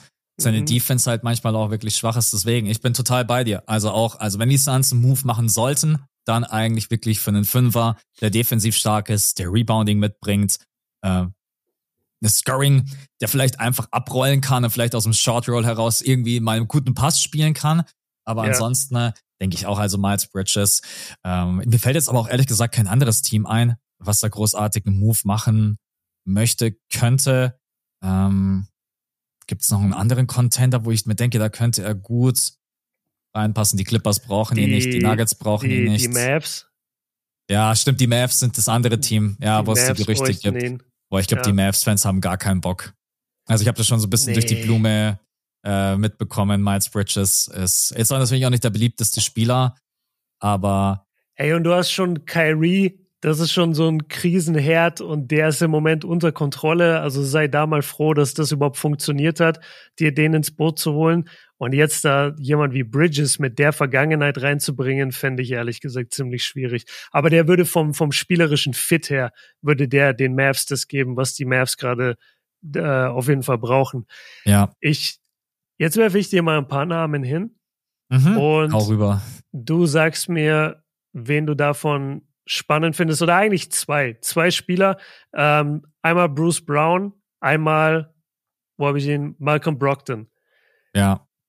Glaubst du, beide wäre, also Bruce Brown, muss man dazu sagen, wurde ja quasi jetzt schon getradet. Er war ja mhm. in dem mhm. Siakam-Trade, ist jetzt gerade in Toronto, will da aber wohl auch nicht bleiben, möchte, möchte weiter getradet werden. Ähm, und sicherlich wollen ihn auch die ein oder, der ein oder andere Contender. Und Brockton sollte ja eigentlich ursprünglich zu den Clippers getradet werden. Der Trade hat dann nicht funktioniert, weil die Clippers gesagt haben, hey, habt ihr mal den seine Krankenakte gesehen, wir wollen den nicht. Und ja. daraufhin wurde er zu den Blazers getradet, wo er seitdem richtig gut spielt, wo wir gedacht haben, er wird so ein bisschen der Bankspieler hinter Scoot Henderson, aber Scoot hat sich ja überhaupt nicht so entwickelt, wie wir dachten. Und deswegen spielt Brockton sehr, sehr viel und spielt auch gut.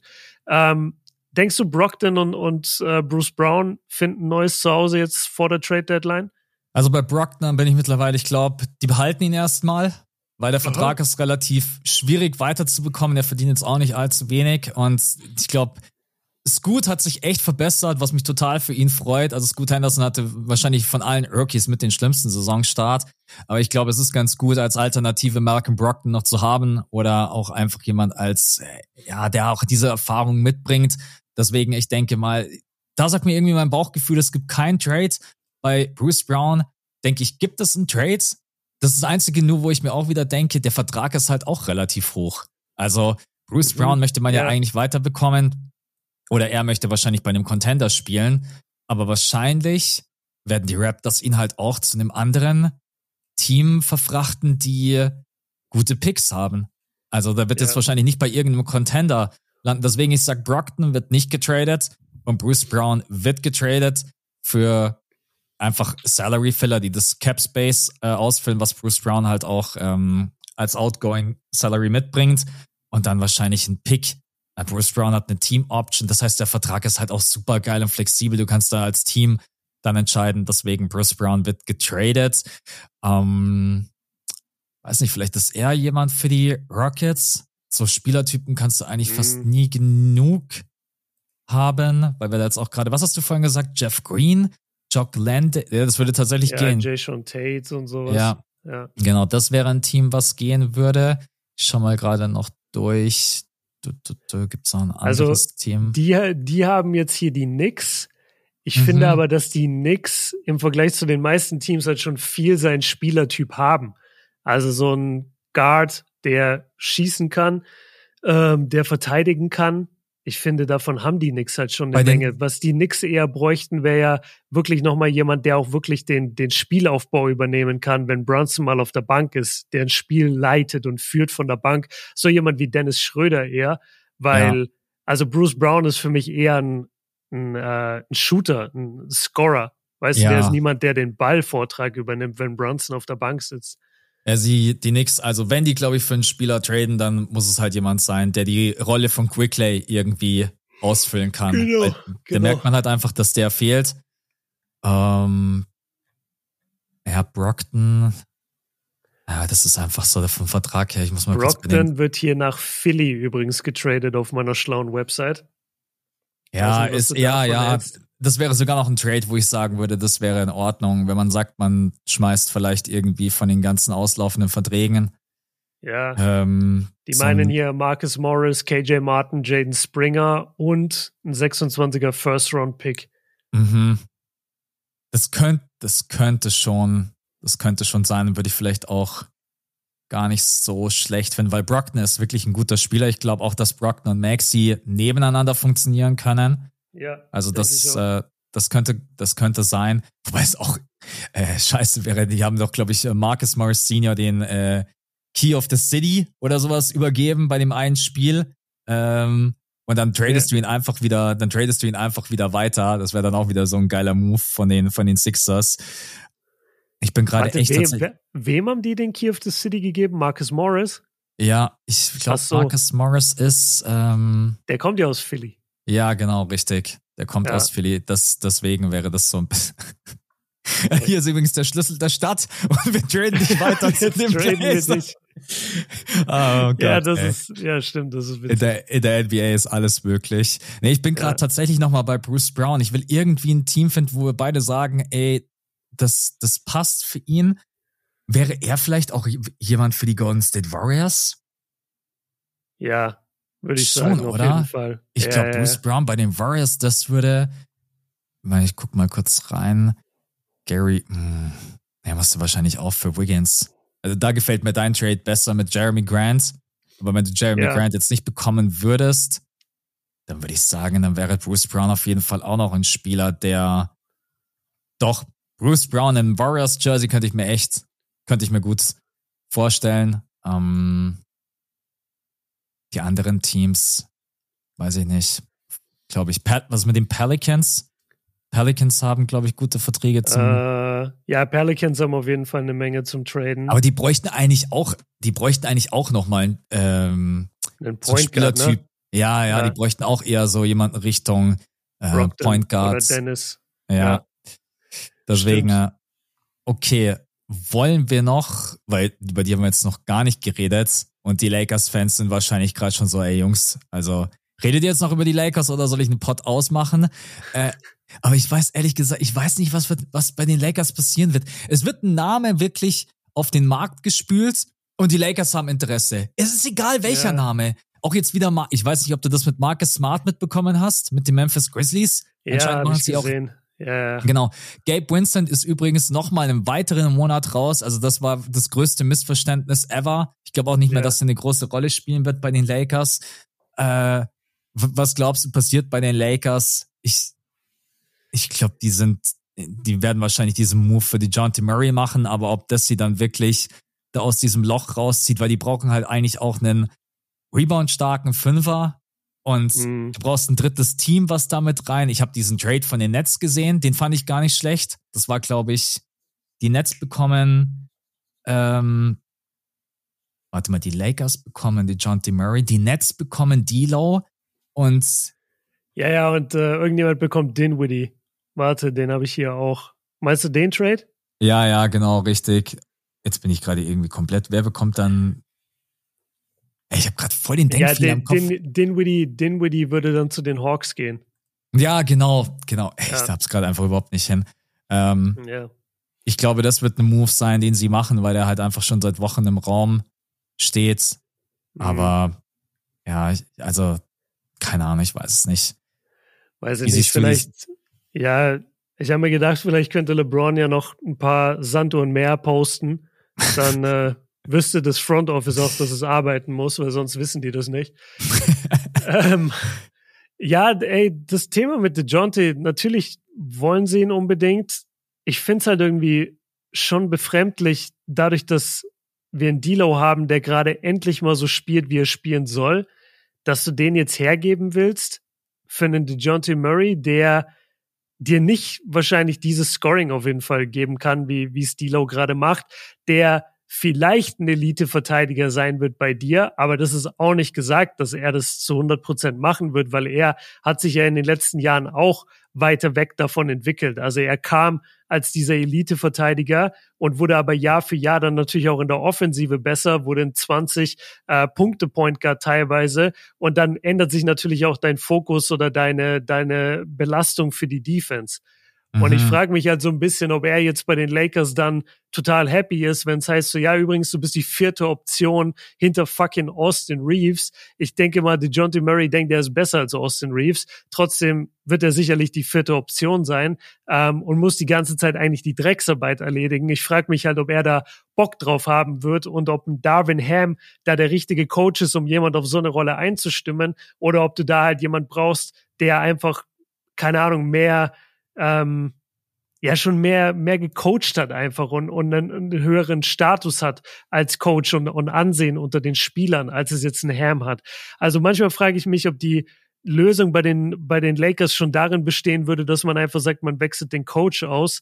Aber da läufst du halt dann auch Gefahr, so, okay, wer ist denn überhaupt auf dem Markt? Und machst du jetzt wirklich zum Jahreswechsel einen Coachwechsel? Das ist schon hart. Also Jahreswechsel, das stimmt ja gar nicht. Wir sind ja schon einen Monat davon entfernt. Ja, aber ich glaube, das ist auch der Move, den sich eigentlich viele überhaupt erstmal gewünscht hätten, dass Darwin Ham ähm, nicht mehr der Head Coach ist. Ich, ähm, ja.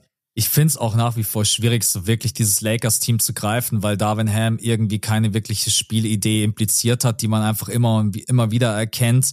Ähm, die ganzen unterschiedlichen Line-Ups. Und du hast gerade einen richtig guten Punkt angesprochen, ob er dann der ist, der so einen Spieler dann auch so integriert, wie man ihn integrieren muss. Weil ich glaube, die John T. Murray könnte diesem Team schon helfen. Weil es geht ja auch darum, yeah. dass jemand den Ball nach vorne bringt, Spielaufbau übernimmt. Das kann die John T. Murray ja. Äh, er ist natürlich ein wesentlich besserer Verteidiger als D'Angelo. Er ist vielleicht jetzt nicht mehr dieser krasse Perimeterverteidiger wie noch vor ein paar Jahren. Aber ich denke, ähm, Darwin Ham, aber es ist, wie gesagt, es sind halt keine ich will jetzt auch nicht lügen, ist, sind ihr, ist irgendein guter Head Coach auf dem Markt? Ich glaube eigentlich Buden, nicht. Budenholzer. Stimmt, Mike Budenholzer, ja. Ja. Aber tatsächlich, Aber, Mike Budenholzer hat natürlich auch seine. Also, das, das war ein Joke. Die LeBron ja. wird niemals Mike Budenholzer respektieren. Ich glaube, LeBron coacht einfach selbst. Einfach ja, David Ham feuern und sagen, ich. Zeit. Ey, er ist mittlerweile älter als die ganzen Head Coaches von den, von den jungen Teams. So, der, der, soll einfach selber coachen, der soll einfach Player Coach machen, komm.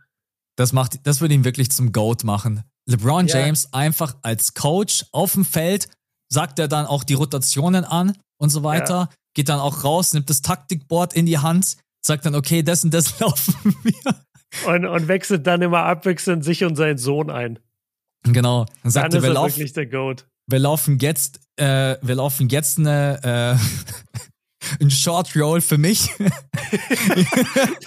das ist eh das Lustigste, wenn du so im Amateurbereich spielst und du bekommst es manchmal mit so Player Coaches, wenn ja. die dann einfach so in der Crunch Time, jeder guckt die so an, so, ey, warum bist du immer noch auf dem Feld? Wir wollen dich hier nicht. Ja, und der ja. Coach macht keine Anstalten, sich selber auszuwechseln und called plays für sich selber.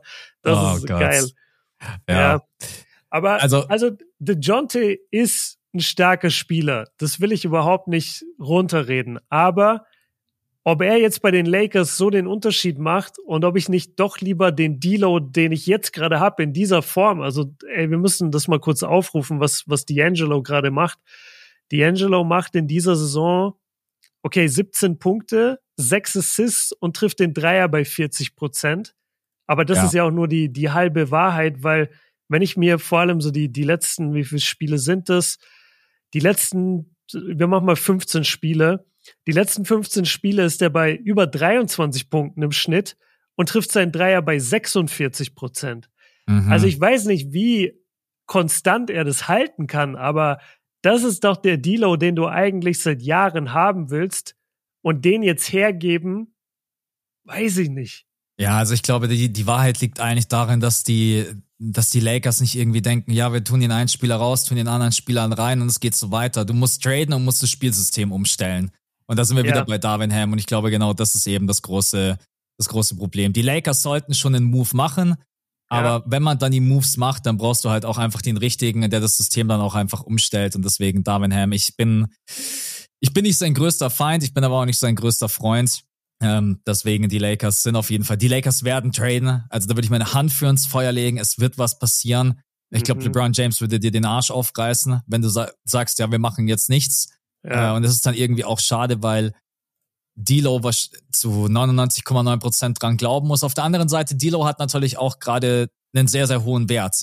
Also das ist genau mhm. genau das Gegenteil eigentlich von Andrew Wiggins. Für die Lakers ist das gerade ja. eine optimale Situation, weil du kannst halt jedem Team Dilo als 20 plus Punkte Scorer verkaufen mit äh, sechs Assists im Schnitt, der den Dreier mit 40 Prozent trifft. Also das wäre schon, würde ich mir denken, okay, geil, hocken wir uns an den ja. Tisch, der verkauft, den verkaufe ich dir als goldene Ananas. Ähm, ja, ich bin gespannt, ich, was bei den Lakers passiert, ey. Ich hatte ja einen geheimen Pick sozusagen für die, für die Lakers, aber der ist schon ein paar Wochen alt und der ist leider nicht gut gealtert, weil die Mannschaft seitdem nur noch am Gewinnen ist. Ich dachte ja, die Lakers versuchen einen All-In-Move zu machen für Donovan Mitchell.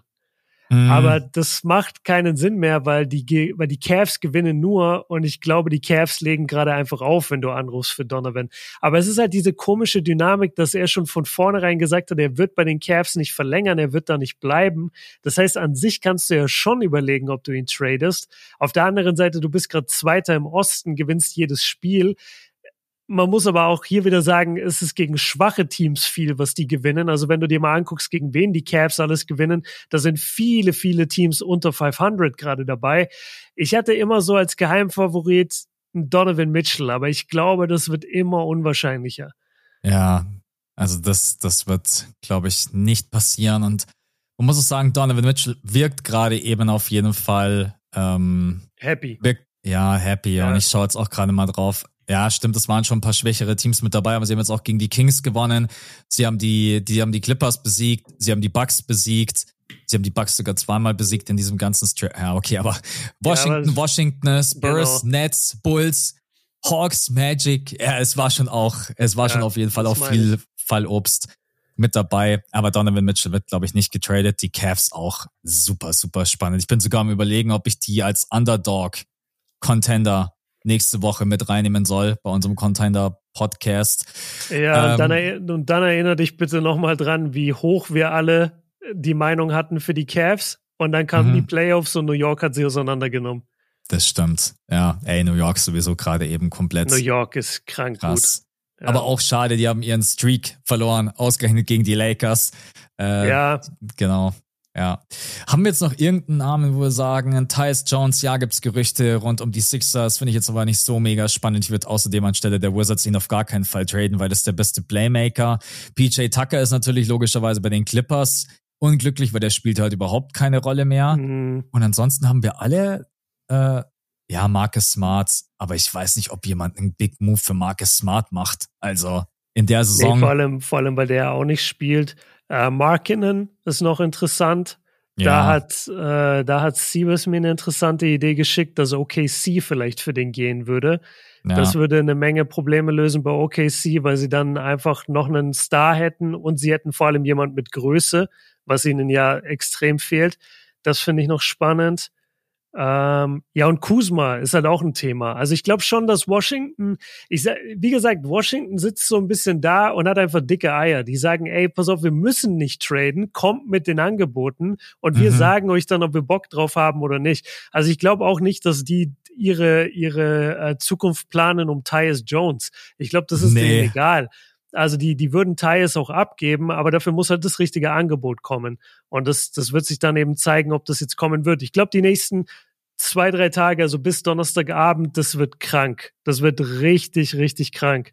Ich hoffe es, weil bisher ist es unglaublich ruhig. Und jetzt merke ich auch ja. langsam, ey, wir nehmen seit eine Stunde 45 auf. So. Ja.